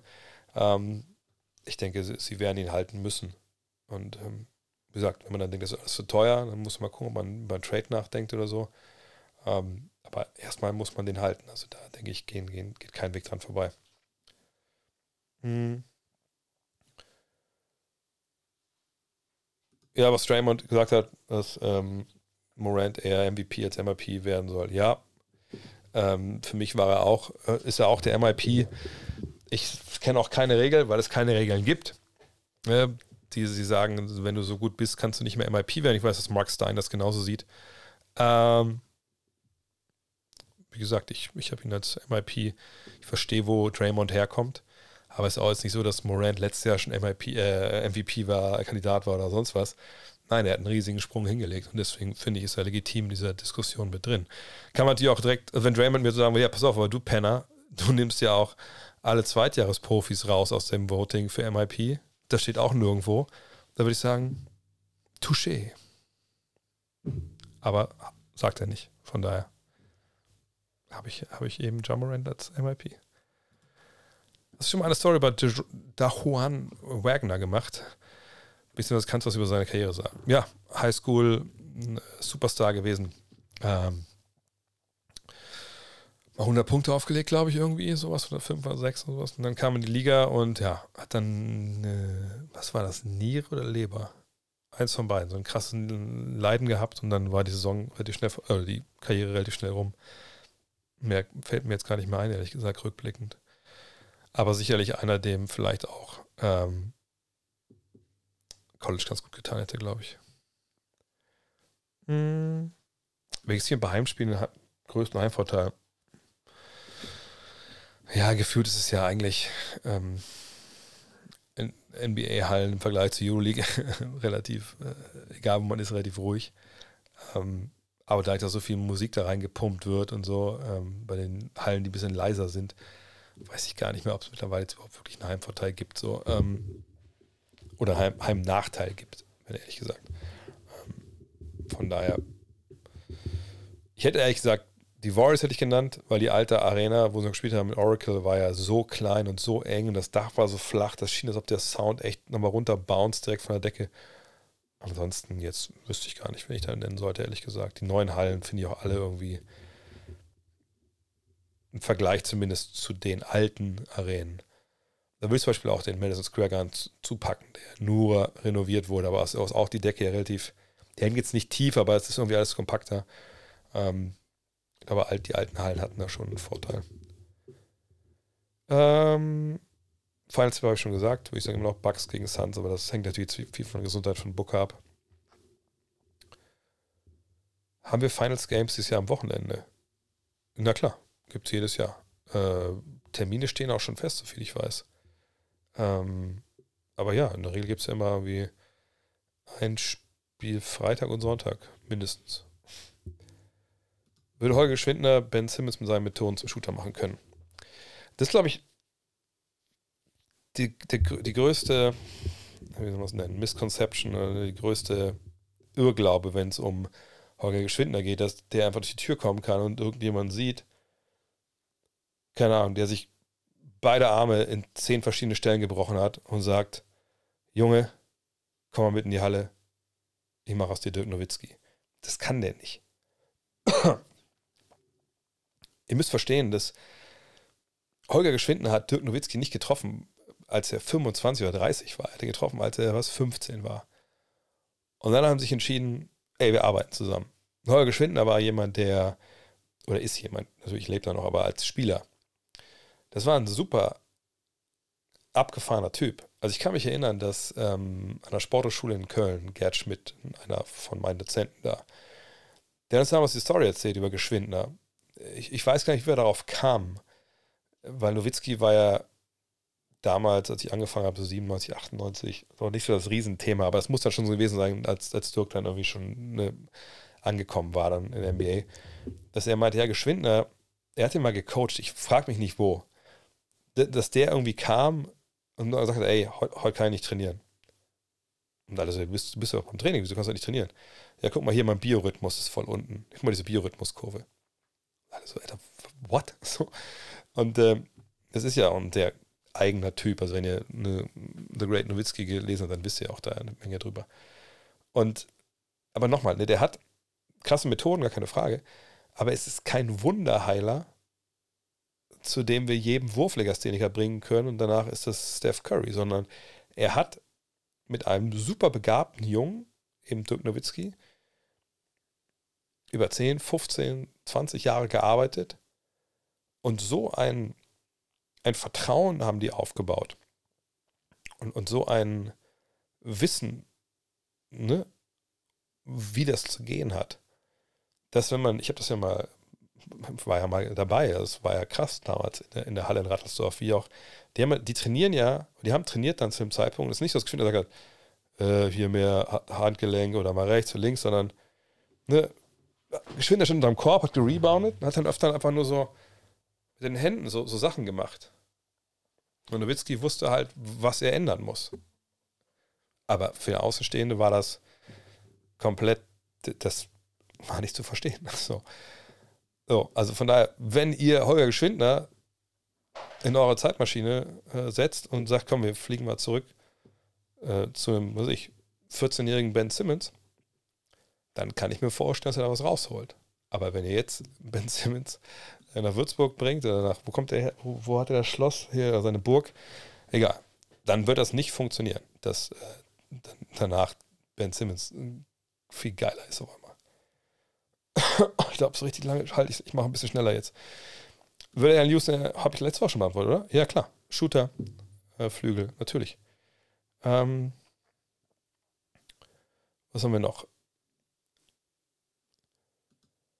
Würdest du sagen, dass die Celtics mit Robert Williams, wenn sie gegen die Nets gewinnen, als Favoriten die Bucks-Celtics-Serie gehen?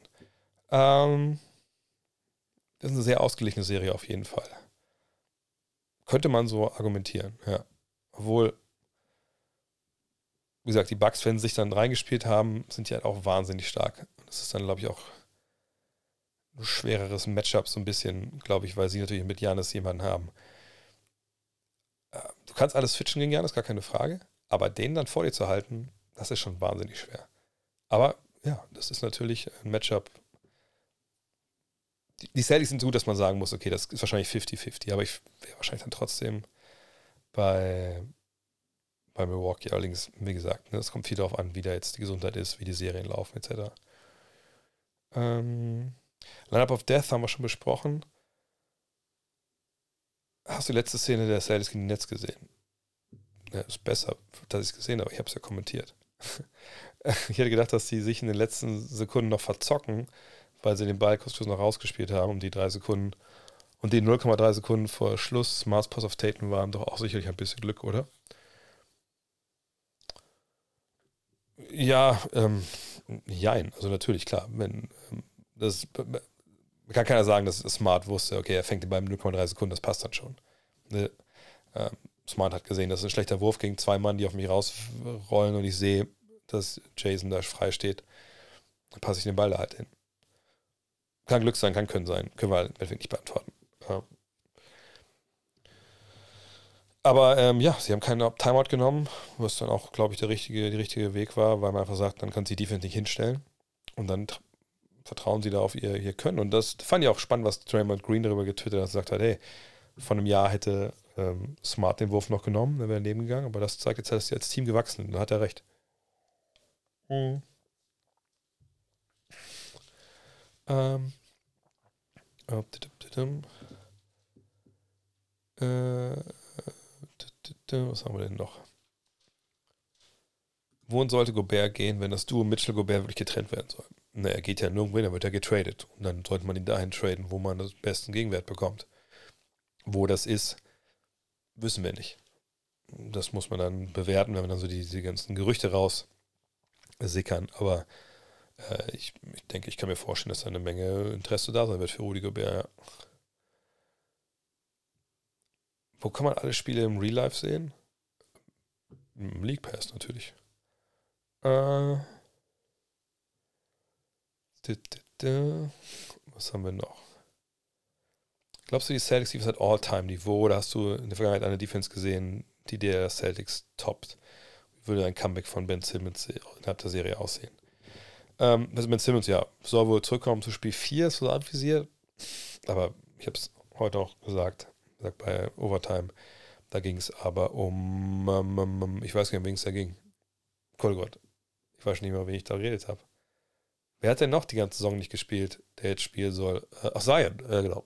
Da habe ich gesagt, ich kann mir nicht vorstellen, dass jemand, der das ganze Jahr raus. Wir reden über die NBA, wir reden nicht über Oberliga-Playoffs, ne? wenn die ganze Saison einer raus ist und jetzt soll er mal wieder spielen und soll direkt total funktionieren. Das, das geht einfach nicht in meinen, meinen Augen. Und das geht auch bei, bei dem Kollegen halt, äh, Simmons halt nicht. Der wird natürlich ein bisschen verteidigen, ein bisschen laufen können.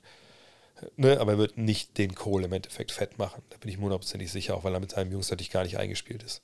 Ähm, Defense ist wahnsinnig gut von den Celtics, keine Frage. Aber ich sag mal so, die Pistons 2004 zum Beispiel war jetzt auch keine Laufkundschaft. Ähm, Miami eine Zeit lang mit ihrem ultra aggressiven Doppeln. Da sind ja Teams schon gar nicht hinterhergekommen. Also wussten gar nicht, was sie machen sollen mit dem Ball. Ähm, es gibt noch andere Beispiele natürlich auch, aber Celtics sind jetzt da schon echt, ja, sind schon, sind schon oben mit dabei. Aber klar, das sind jetzt Playoffs, wir müssen mal gucken, dass wir es über diese mehrere Serien natürlich erstmal halten, bevor wir darüber sprechen, dass die da wieder zugehören. Wie langfristig eine realistische Möglichkeit sehe, die vielen Verletzungen in einer Saison zu reduzieren? Ich, dank, ich dachte eigentlich, dieses Jahr gab es relativ wenig Verletzungen. Ähm, man kann nicht immer sagen, weniger spielen. Ich sage es ja schon Ewigkeiten, ne, zwölf Spiele weniger. Da haben wir viele Probleme äh, bereinigt. Ähm, allerdings muss das natürlich auch dann heißen, dass die Spieler natürlich dann auch religiös, sage ich mal, ihre, ihre Reha-Maßnahmen und so ähm, dann auch ne, verfolgen. Ähm, das muss man halt dann äh, sehen. Aber ja, weniger Spieler, weniger Spieler, weniger Belastung mit Reisen, wenig Schlaf und so, das ist wahrscheinlich der, der, der Weg. Auf der anderen Seite, ähm, wie gesagt, dieses Jahr fand ich es besser. Kann auch sein, dass es einfach nur gefühlt ist. Ähm, und viele Verletzungen kann man natürlich auch dann nicht äh, verhindern. Wenn ich auf dem Fuß lande, lande ich auf dem Fuß, dann ist es halt doch egal, wie ausgeschlafen ich war wahrscheinlich. Und es ist nun mal einfach ein Sport, der verletzungsanfällig ist oder anfälliger als, ähm, als das normalerweise vielleicht der Fall ist. Sorry. Coaching-Duell Nash und Doka, wie ich das sehe, das werden wir jetzt sehen vor Spiel 2. Ja, Spiel 1 gab es ja jetzt wenig, ähm, wenig Coaching-Duell in dem Sinne, sage ich mal. Das Duell findet ja auch dann auch zwischen den Spielen statt. Und umso mehr man sich dann gesehen hat, umso mehr hat man auch vielleicht parat zwischen in Spielen dann was Sachen zu ändern. Äh, was denke ich passiert mit den Blazers? Die Trades an der Deadline waren echt nicht überzeugend. Stand jetzt haben die kein konkurrenzfähiges Team um Lillard. Was denkst du, werden müssen sie eine Offseason machen, um nicht das nächste Jahr in der Prime zu verschwenden und, also von Lillards Prime zu verschwenden und Lillard doch nicht abhaut. Nee, das war keine ähm, Trading Deadline, um das Team für nächste Saison zusammenzubauen. Ich, ich, ich rufe mal kurz hier die äh, Trailblazers auf. Das war eine Trade Deadline, um flexibel in den, den nächsten Sommer zu gehen. Ähm, das muss man, glaube ich, auch, auch ganz klar trennen. Ähm, sehe das hier. Also ich gehe ein bisschen näher ran. So, wir haben nur 91 Millionen Dollar, die sie ausgeben nächstes Jahr und seht, Eric Bledsoe ist dann noch mit 19 Millionen, Josh Hart mit 12 oder 13 Millionen mit dabei und das sind beides non-guaranteed Contracts. Also die kann man beide quasi entlassen, dann kosten die nicht so viel Geld. Und ähm, da kann man natürlich sagen, Josh Hart, ja, guter Mann, hat gespielt für uns, behalten war. Kann man auch sagen, ja, hat gut gespielt und ist nicht garantierter Vertrag die nächsten beiden Jahre, wer möchte den haben? Was mit Eric Bledsoe? Braucht den auch jemand, um vielleicht irgendwie eine ähm, Platz vom Salary Cap für sich selber frei zu schaufeln, weil so leicht entlässt. Joe Ingles wird äh, Free Agent. Glaube ich, wird man nicht halten nach dem Kreuzbandriss. Ähm, allerdings muss ich auch hier Nurkic und äh, Simons werden Free Agents. Mal gucken, wie teuer das wird. Da kann man froh sein aus Blazers Sicht, wenn man beide halten will. Und das könnte ich mir ganz gut vorstellen, dass es kein Geld im Markt gibt gerade. Also ne, ganz, ganz wenig Teams haben überhaupt Cap Space. Also wenn man die dann irgendwie halten kann, das für ein kleineres Gehalt wäre es natürlich cool, auch wenn es geht, vielleicht nicht wirklich langfristig. Wo wir bei Simons vielleicht wahrscheinlich dann schon. Und dann seht ihr, der Rest von den Verträgen, ja, so kleinere, ups, so kleinere Deals, da kann man mit arbeiten, je nachdem, was man will. Also sie können traden, ne, hier Bledsoe, Hard, wenn man es zusammenpackt, sind 32 Millionen. Ne, was sind das? Sorry. Äh, ja doch, 32 Millionen. Da kann man schon jemanden verholen. Wenn man jemanden holen will, ne, ist ja die Frage. Wollen sie die beiden zum Beispiel traden für Russell Westbrook? Plus X dann irgendwie. Wer weiß. Was kann man da jetzt im Sommer, man kann jetzt mitgehen, man kann kommunizieren mit Lillard und sagen, pass auf, wir haben und die Ideen. Was sagst du dazu?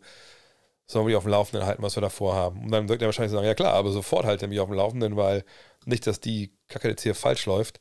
Ich will wissen, was, was kommt. So. Und da können sie jetzt einfach sich anschauen, was, was sie vorhaben. So.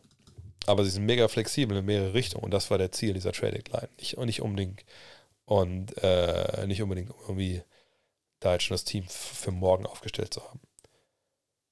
Aber klar, wenn er sagt, ich will weg, dann ist das eher alles Makulatur, aber dann können sie auch direkt den Neuaufbau einleiten. Ich war damals nicht beim Alba Kovac Cup Finale leider. Äh, wem wird der Rebound zugesprochen, wenn der Ball zum Beispiel beim Offensive Rebound vom Center zum Guard getippt wird? Wenn es ein kontrollierter Tipp ist, zum Motto, er stehst da hier, dem Center.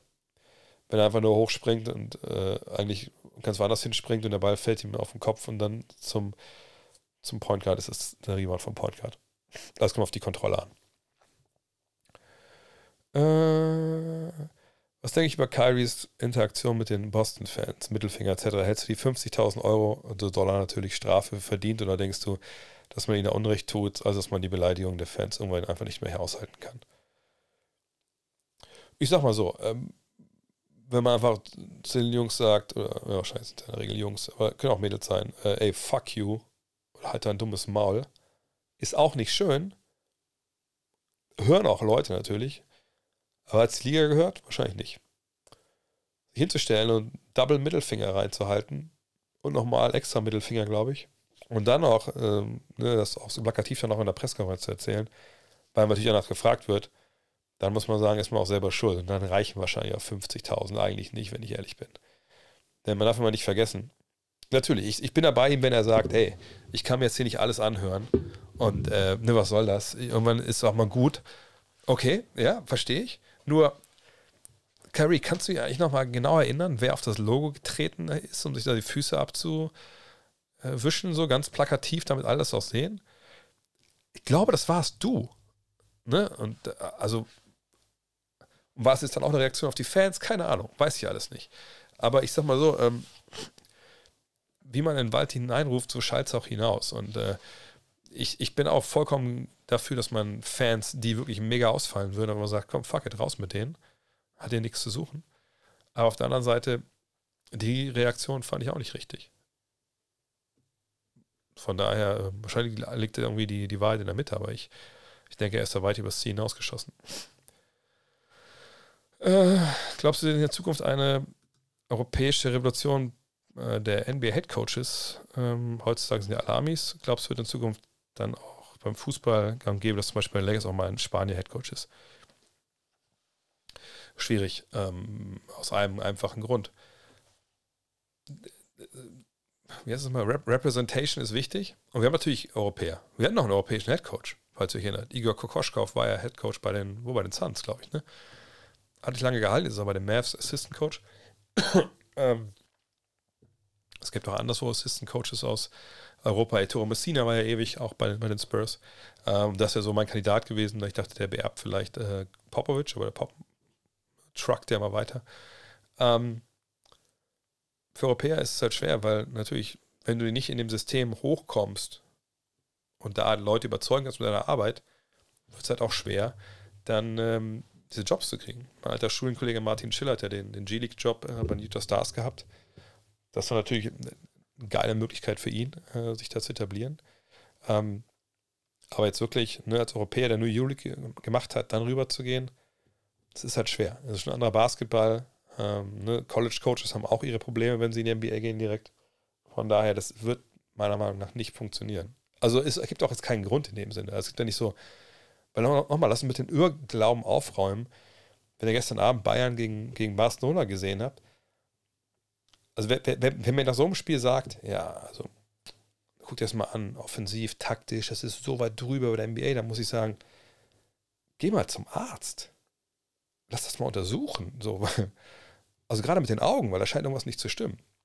Weil es ist einfach nicht. Also im Großen und Ganzen spielen die den gleichen Basketball. Klar gibt es Unterschiede, weil es da Zone gibt und da nicht. Aber so, so die Grundideen, ne, die sind schon irgendwie alle gleich. Das Problem ist halt nur in der Euroleague oder der, der Unterschied zum, äh, zum NBA-Basketball ist halt so, in der NBA sind die Spieler an sich, und das geht dann, äh, ich will nicht sagen durch die Bank, aber ne, die Spieler sind geskillter als, als die in der Euroleague. Klar hast du einen Luca, wenn er da hochkommt, äh, natürlich ist der ein Superstar hier und da, weil das einfach ein Jahrtausendtalent ist. Aber Nikola Mirotic, der ist in der NBA, sorry, das ist halt einfach nur ein Mitläufer, der mal dir 15 geben kann, aber auch mal nur 5. So. Und defensiv einfach ein Riesenproblem darstellt in vielerlei Hinsicht. Und das ist der Superstar dieser Liga. Ne, Nick Calafes war in der NBA auch jetzt, war ganz kurz, glaube ich, da. Ne? Äh, Dante Exum gestern. Ne? Das sind halt Dinger, und Exum hat hier auch viel verletzt in der NBA, so ist nicht. Aber ne, hier sind die Skills äh, also wirklich wahnsinnig gut entwickelt. Auch weil natürlich die besten, auch Europäer natürlich dann rübergehen, da spielen. Ähm, hier ähm, ist es das nicht. Und hier musst du halt mehr, sagen wir, über dein, dein Scheme vielleicht kommen, um frei zu werden, etc. Und hier geht es vielleicht ein bisschen leichter, weil du weniger Platz brauchst. Äh, und du kannst halt schneller ne, in diesem Platz gewinnen, auch weil das Feld breiter ist ne, und all diese Geschichten. Aber äh, am Ende des Tages äh, ne, ist es halt nicht so, dass da in Europa so eine wahnsinnige Taktikrevolution losgetreten werden, die äh, dann, wo die Amis nur von träumen können. Das ist aber nicht so. Ähm, von daher, nee. Das ist gang und in Europa, dass Trainer, ne, und andersrum, in, bei Real Madrid wird wahrscheinlich nie ein Ami auf, auf, auf, auf der Tribüne sitzen, äh, auf der Bank sitzen. Klar haben wir jetzt eingesehen in, bei, bei Leipzig zum Beispiel, der kam durch dieses Red Bull System. Das ist ja nochmal was anderes auch. Von daher, nee, werden wir nicht sehen. Äh, genau, lebst seit Jahren in den USA und nichts nervt als die dämlichen Maßeinheiten? Ja, ich war ja auch ein Jahr da. Und also Längen habe ich nochmal gecheckt mit Fuß, 30 Zentimeter Inch 2,54 ne? Zentimeter, aber die ganzen Gewichte und so, das fand ich viel schlimmer. Ähm, hast, du aus deinen Fragenstreams, Podcast, Teamsportreisen eine Wahrnehmung, welche Fans hier in Deutschland, welche fünf Fans hier in Deutschland die meisten Fans haben? Nö, ich weiß nicht, welche Fans hier die meisten Fans haben, wenn ich ehrlich bin. Meinst du Teams? Teams würde ich sagen schon. Dallas, Lakers, Knicks. Äh, Dallas, Lakers, Knicks. Wahrscheinlich noch Bulls. Sixers. So würde ich so vielleicht sagen. äh, tipp, tipp, tipp. Oh, 1-1 jetzt Leipzig Union. Ich bin ein bisschen dran. Äh, war die Kevin Botambo einer der besten Defensivspieler seiner, in seiner Ära? Ja, na klar. Einer der besten aller Zeiten. Beste Stopper aller Zeiten. Andere Zeiten, ne? Vorhandchecking und so, aber ja, das war einer der besten. Würde heute auch funktionieren. Also nicht in der, äh, würde vielleicht nicht so dominieren, weil er offensiv natürlich wenig angeboten hat und dann ähm, jetzt mit den neuen Defensivregeln wäre es ein bisschen schwieriger. Aber dann wäre es auch leichter für ihn. Also, ne, defensiv würde er schon noch funktionieren. Golden State Nuggets kann passieren, aber ich würde dann schon den Nuggets zutrauen, zu Hause ein Spiel zu gewinnen. Äh.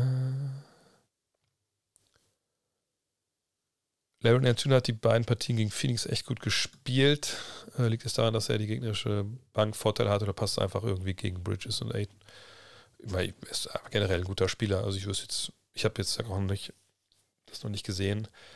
Ähm, von daher weiß ich nicht genau, warum das so ist, aber er ist ein Spieler, der sich extrem gemacht hat und auch so ein geheimlicher Coup war, dass man den bekommen hat im Endeffekt in diesem Deal. Äh, ich möchte mich bei der Zone als Kommentator bewerben. Hättest du irgendwelche Tipps? Ja, der Zone gucken. Da läuft ja momentan die Promo für das Kommentatoren-Casting, was gerade läuft, rauf und runter. Von daher da den Link absch abschreiben und los geht's. Ähm, Kannst du dir erklären, warum der Stil des Kommentierens in Deutschland völlig anders ist als in den USA? In den USA wird immer sehr genau beschrieben, was passiert, wer den Ball hat und wer wirft. In Deutschland sieht das völlig anders aus. Ähm, ehrlich gesagt kann ich das nicht teilen, wenn ich ehrlich bin. Äh, es gibt natürlich solche und solche Kommentare. Also ich meine, wenn man sich ähm, Radiokommentar drüben anhört und hier ist es ja natürlich, ist es so, keine Frage. Ähm, Klar gibt es dann Sachen, was ich von Mike Breen, Curry for three, bang, so, ähm, aber dass er jetzt sagt, Curry dribbelt nach vorne, passt zu Thompson, Thompson weiter zu Pool, aus dem Hintergrund müsste Green schießen, Green schießt Tor. Also, das wüsste ich nicht, dass das so gemacht wird. Ähm, Im Gegenteil, ich denke, dass, also, wenn ich arbeite, versuche ich auch mich, also nicht daran zu orientieren, das ist jetzt auch schon paar, äh, zu spät, machen es ja schon ein paar Jahre.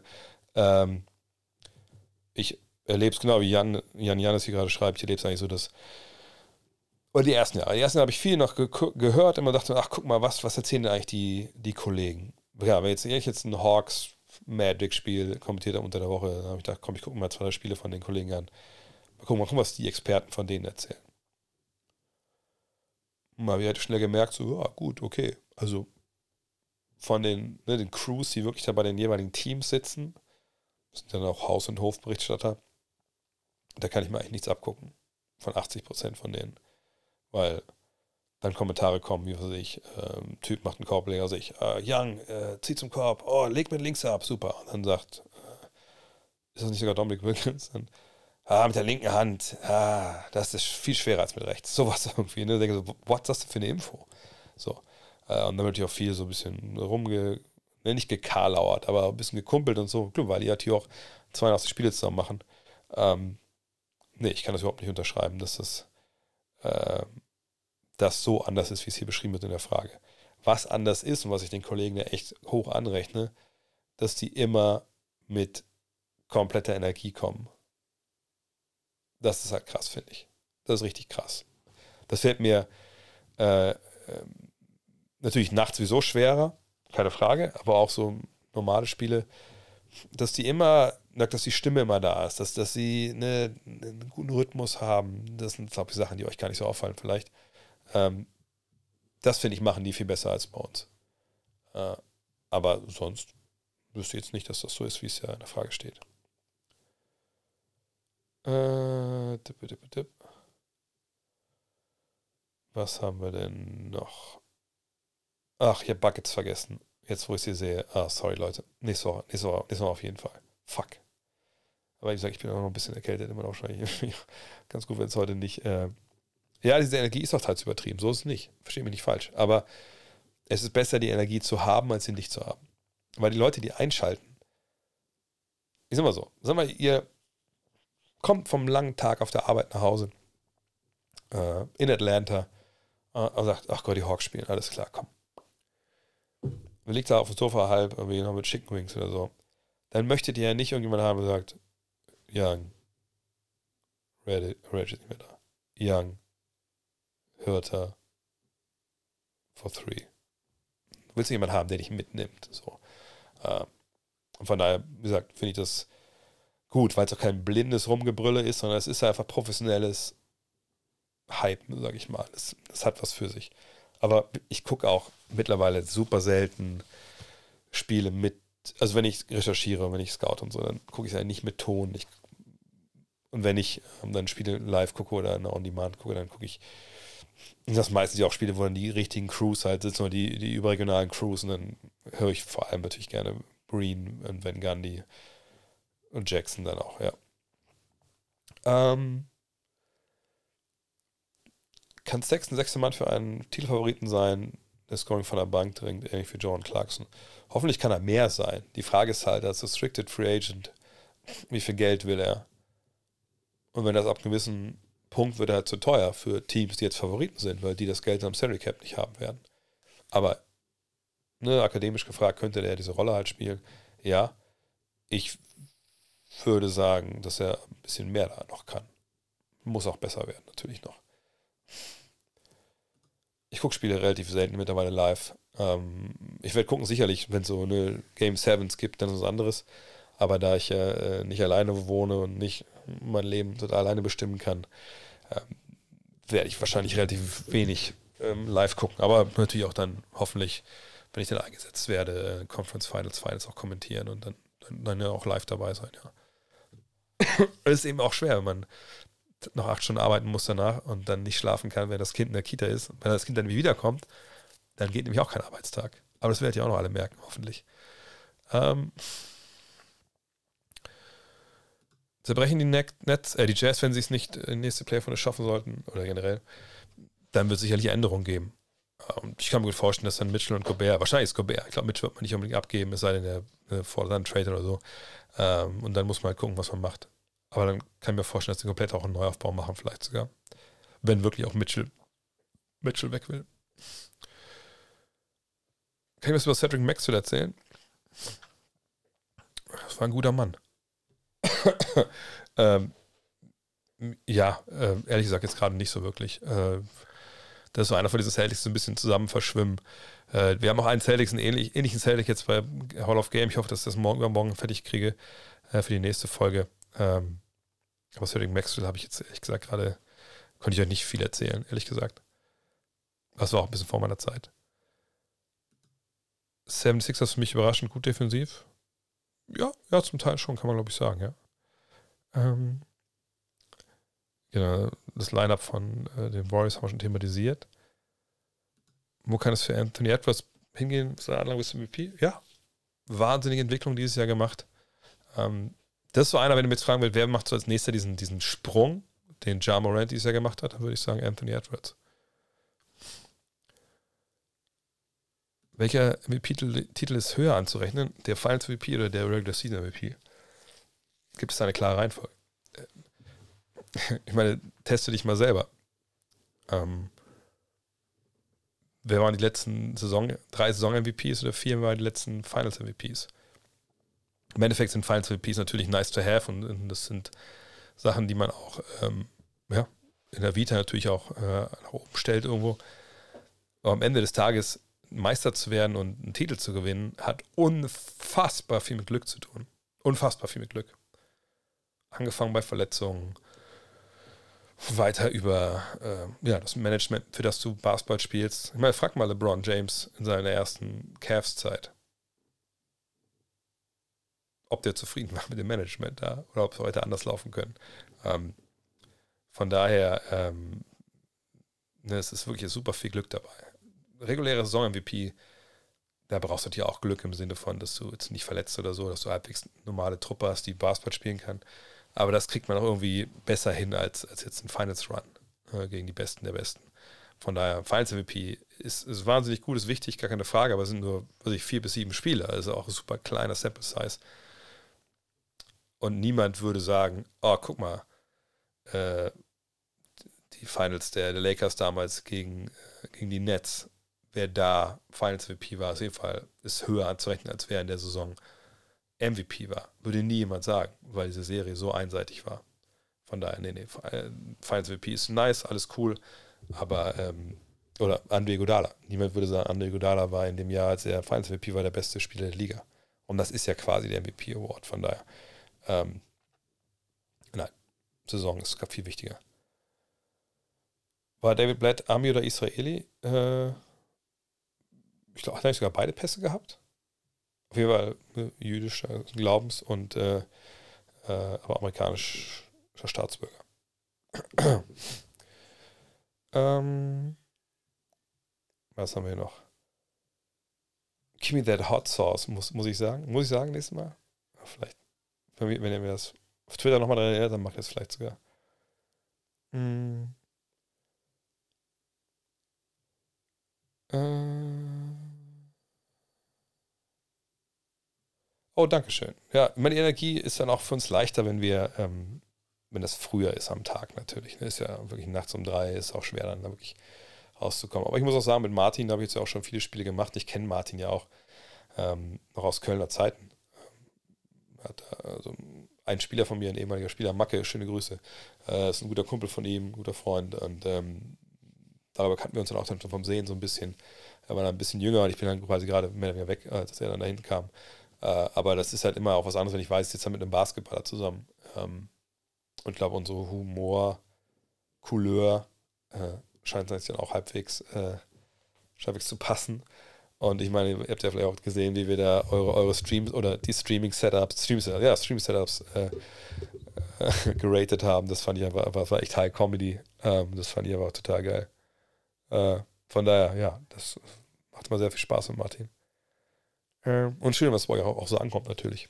Das ist ja auch mal so ein Ding, man kommentiert ja meistens dann einfach rein in den, in den leeren Raum. Ne?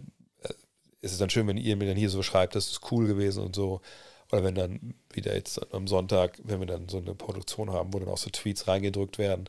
Das ist dann natürlich cool, wenn man so, so Feedback bekommt. Generell ist aber zum Beispiel so, also Full Disclosure, ich klicke überhaupt gar nicht mehr auf das Hashtag Time to Rise. Nicht, weil mich interessiert, was, was Fans für meine Arbeit denken, sondern weil ich irgendwie für mich entschieden habe, das ist, natürlich kommt da auch oft was Negatives, ne, weil immer es ist immer so. Immer, ich könnte jedes NBA-Spiel äh, die Saison kommentiert haben, äh, egal wer gegen wen gespielt hat es werden sich immer Leute gefunden, die dann sagen, hey, du bist doch Fan von denen, du bist doch Fan von denen. Das ist halt so. Das ist aber auch bei jedem Sport so, bei jedem Kommentator. Ähm, aber wie gesagt, so ein bisschen die Negativität, die man da oft dann sieht und auch so ein paar echt so ah, Sachen, die einfach auch so ein bisschen boah, so billig und scheiße sind. Deswegen klicke ich da gar nicht mehr drauf. Aber wenn ihr natürlich dann sowas, finde ich dann immer nice, wenn Leute sagen, hey, das hat mir einfach den, den Abend für süß. Das, das war besser, weil der Martin und du da waren. Lukas und du oder sonst wer. Das ist einfach dann eine Menge wert, finde ich immer für einen selber, weil man weiß, okay, ich mache es ja nicht für mich, ich mache es ja für euch. Und wenn ihr das dann gut findet, dann ist das natürlich schön. Und das ist auch das, das höchste Lob. Das was, ne, man macht es ja auch nicht für die Chefs, sondern man macht es wirklich für die, ihr, die da sagen, nein, ich, ich, da will ich das sehen, ich will mit denen das erleben, die sollen mir das erklären, die sollen mir das kommentieren.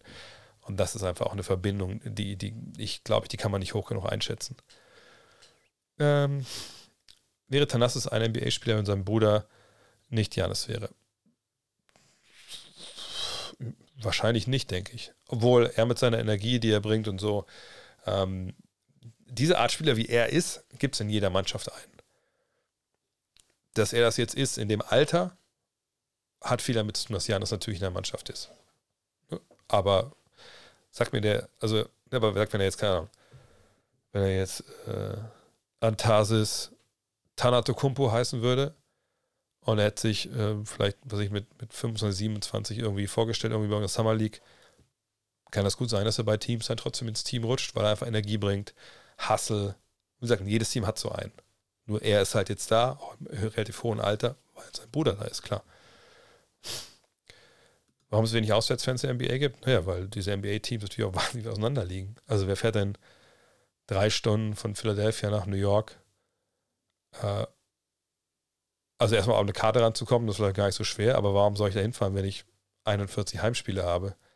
Und vor allem, wie viele Leute würden denn von München nach Wolfsburg kommen zum Auswärtsspiel, wenn die Karte im Auswärtsblock mindestens 200 Euro kosten würde. Ein Bier 12 Euro. Parken nochmal 20 Euro.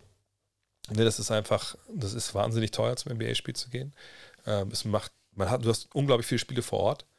Ähm, und ist auch nicht mehr so, dass du sagen könntest, ich ziehe jetzt alle, alle Auswärtsspiele ziehe ich mit. Das geht ja gar nicht. 41 Auswärtsspiele und dann, wenn du von Miami nach Portland willst, ja, viel Spaß. so, ne, also von daher diese, diese diese Entfernung, das gibt es ja in der NFL ja eigentlich auch nicht. Klar, in der NFL hat man so Sachen wie, was ich zum Beispiel weiß nicht, ich glaube jetzt Pittsburgh gegen LA oder so, dass glaube ich viele Pittsburgh-Fans im Stadion sind, ja klar. Aber es gibt ja auch keinen Gäste-Fanblock und nichts. Also es ist einfach eine ganz andere Sportkultur. Von Frankfurt nach Barcelona kamen 30.000, ja, das stimmt. Aber es ist eben auch äh, Fußball und es ist ein Spiel. Und das Europapokal. Ne? Es ist halt nochmal was anderes. Und die Entfernung von Barcelona nach Frankfurt sind was sind das? Ich gucke mal kurz nebenbei nach. Interessiert mich jetzt. Ähm, äh, Google Maps. Äh, ja, ich stimme zu. Warte mal. Barcelona. Äh, nicht die Barcelona, sondern Barcelona. Nach Frankfurt sind. Rechnet das? Es kann nicht sein, dass es ewig braucht, bis es ausrechnet hier. Okay, das sind 1300 Kilometer. Also sind die alle nicht alle im Auto gefahren aber es sind 13 Stunden. 13 Stunden, ich bin damals 10 Stunden gefahren von Charlotte bis nach New Orleans. So, also von daher, und das ist ja noch eine relativ nahe Entfernung. Äh, dip, dip, dip. Neuer Lakers-Coach, LeBron zurück nach Cleveland, würde er es nochmal machen? Ich weiß nicht, ob Cleveland den einfach den auch will. Warum sollte man den denn holen? Also, also vor allem, wenn, jetzt in, in, wenn sein Vertrag ausläuft in ein, zwei Jahren. Also Nee, ich glaube nicht, dass man ihn nochmal dass er Cleveland, dass er nochmal da spielt. Seine Familie ist in LA, die Kinder wachsen da jetzt auf. Ähm, gut, der, der Älteste geht jetzt ja dann irgendwann ähm, ans College, denke ich. Ähm, nee, ich glaube nicht, dass er nochmal nach Cleveland geht, wenn ich ehrlich bin. Ähm, und neuer Lakers-Coach, ich habe extra keine Ahnung. Quinn Snyder vielleicht, wenn alles da den Bach untergeht. Ähm, Nick Nurse, wenn er nicht mehr daran glaubt. Mal schauen ich sehe die Entlassung von Frank Vogel nicht als gerechtfertigt, im Sinn, dass er jetzt irgendwas falsch gemacht hätte, aber ich sehe es als nachvollziehbar. Man sagt, wir müssen alles neu machen hier. Und er ist auch ein Sündenbock. Heißt aber nicht, dass ich ihn entlassen hätte, aber ne, man kann es nachvollziehen, so wie die denken wahrscheinlich. Was bedeutet Mama, goes that man von Mark Jackson?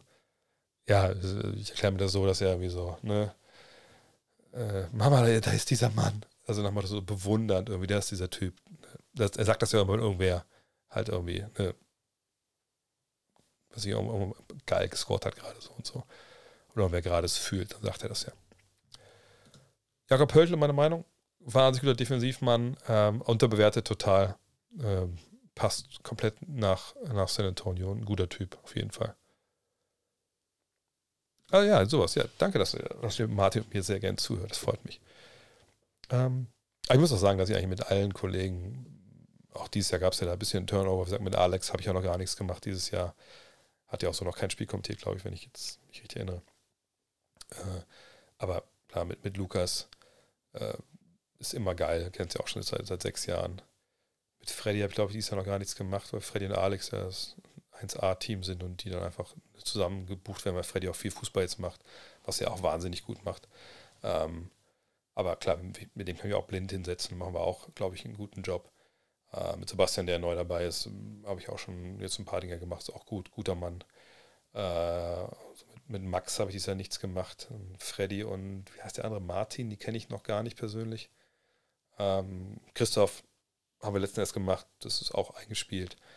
Also über die Jahre hat man natürlich auch echt jetzt mit den Jungs einen guten Rapport entwickelt. Von daher, ähm, das passt eigentlich. Ähm, ja, das mit den Kommentatoren und, und Emotionen freien Lauf lassen, es fällt einem manchmal einfach auch ein bisschen schwer. Selbst wenn das jetzt eine emotionale Geschichte ist, ne, das dann in Worte zu kleiden und nicht nur so, oh, wie ich es meistens mache. ähm, also A ist nicht meine Aufgabe. Ich, ich sehe mich als Kommentator, ich bin nicht Kommentator, ich bin Experte. Das heißt, wenn ähm, es jetzt einen emotionalen Moment gibt, dann ist das die Aufgabe vom Experten, äh, vom Kommentator, es sei denn, ich bin gerade eh am Labern, ähm, ne, dann auszukleiden mit Bildern ähm, und das zu verbalisieren. Und ich bin dann vielleicht auch noch am Rumbrüllen zwischendurch, was wirklich dann einfach mich, mich mit, mit begeistert. Aber ich bin dann eher dann der, der nochmal dann noch kurz überlegen, ob man einen guten Spruch dazu macht oder nicht so guten Spruch oder nochmal einordnet. So. Und dann habe ich ja meistens die Wiederholung, wo ich dann ran darf und dann nochmal dann, dann mir das anschaue. Ähm, ja, und so ist das halt. Es ist halt auch ein Zusammenspiel, was man sich auch dann so, wo man sich ein, einrenken muss. Ähm, Warum fällt es LeBron schwer zuzugeben, dass er und die Lakers einfach versagt haben? Er hebt die Verletzung hervor, aber packt es selbst nicht an die Nase. Hat er die Beispiele Nuggets und Warriors bewusst verdrängt, die es trotz Verletzungen in die Playoffs geschafft haben. Selbst Clippers wären im alten Modus dabei gewesen. Es gibt einen Unterschied immer zwischen innen und außen. Innen wird er das alles wissen. Natürlich, er ist ja nicht doof. Er ist einer der legendesten Basketball, die wir haben. Aber muss er das nach außen tragen?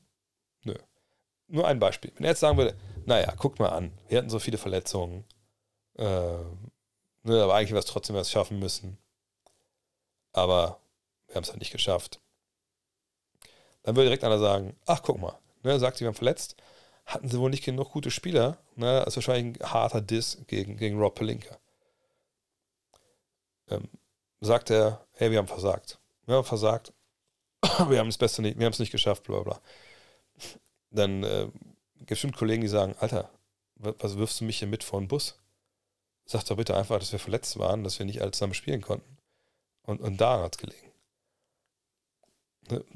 Stellt sich hin und sagt, wir wissen alle, wer schuld ist, Russell Westbrook. Genau das Gleiche. So, ne? Deswegen, innen und außen. Innen werden die alles verbalisieren, die werden auch sprechen, der wird sich auf, auf den Tisch hauen, bin ich mir sicher. Ja.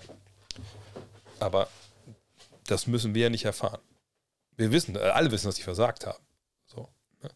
Aber er wird da kein, keine Story daraus machen wollen. Das ist vollkommen nachvollziehbar. LeBron zu Golden State, sagst du, ist da was dran? Also nicht in diesem Part des Multiverse.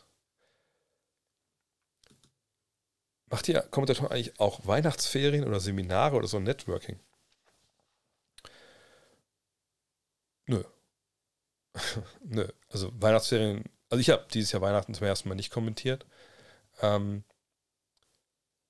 aber Seminare, ich hatte einmal nach dem, ja, da war quasi die erste Saison fast schon durch, äh, mit einem sehr, sehr erfahrenen Kommentator dann mal so ein, so ein Feedback-Gespräch, das war auch sehr, sehr hilfreich. Ähm, Gerade früh habe ich viel Feedback bekommen von, von jemandem wie Alex, äh, den ich auch viel gefragt habe wir haben damals auch viel zusammen kommentiert und das war auch für mich echt so eine schöne, schöne Leitplanke. Äh, ich habe mit Alex auch mal einen Premium-Podcast aufgenommen, wo wir genau darüber gesprochen haben, ne, wie er zum Kommentator geworden ist, wie ich das gemacht habe, wo die Unterschiede sind unserer Jobs, äh, was das Schwere ist, dass man auch, das keiner, es gibt ja kein Buch, so wirst du Kommentator. Ähm, ne, und da haben wir, das kann ich nur empfehlen, haben wir, es gibt ja noch runterzuladen auf gutnext.de, da haben wir viel drüber gesprochen.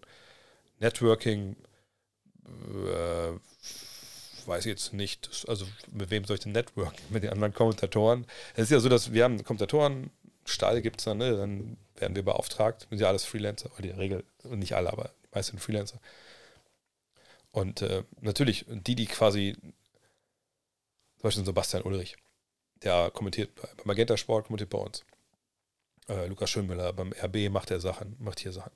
Als Freiberufler muss natürlich gucken, dass du deine Aufträge reinkriegst. Und dann muss natürlich networken, weil das natürlich auch äh, rare Jobs, die man auch irgendwie bekommen muss erstmal. Da ist Network natürlich wichtig.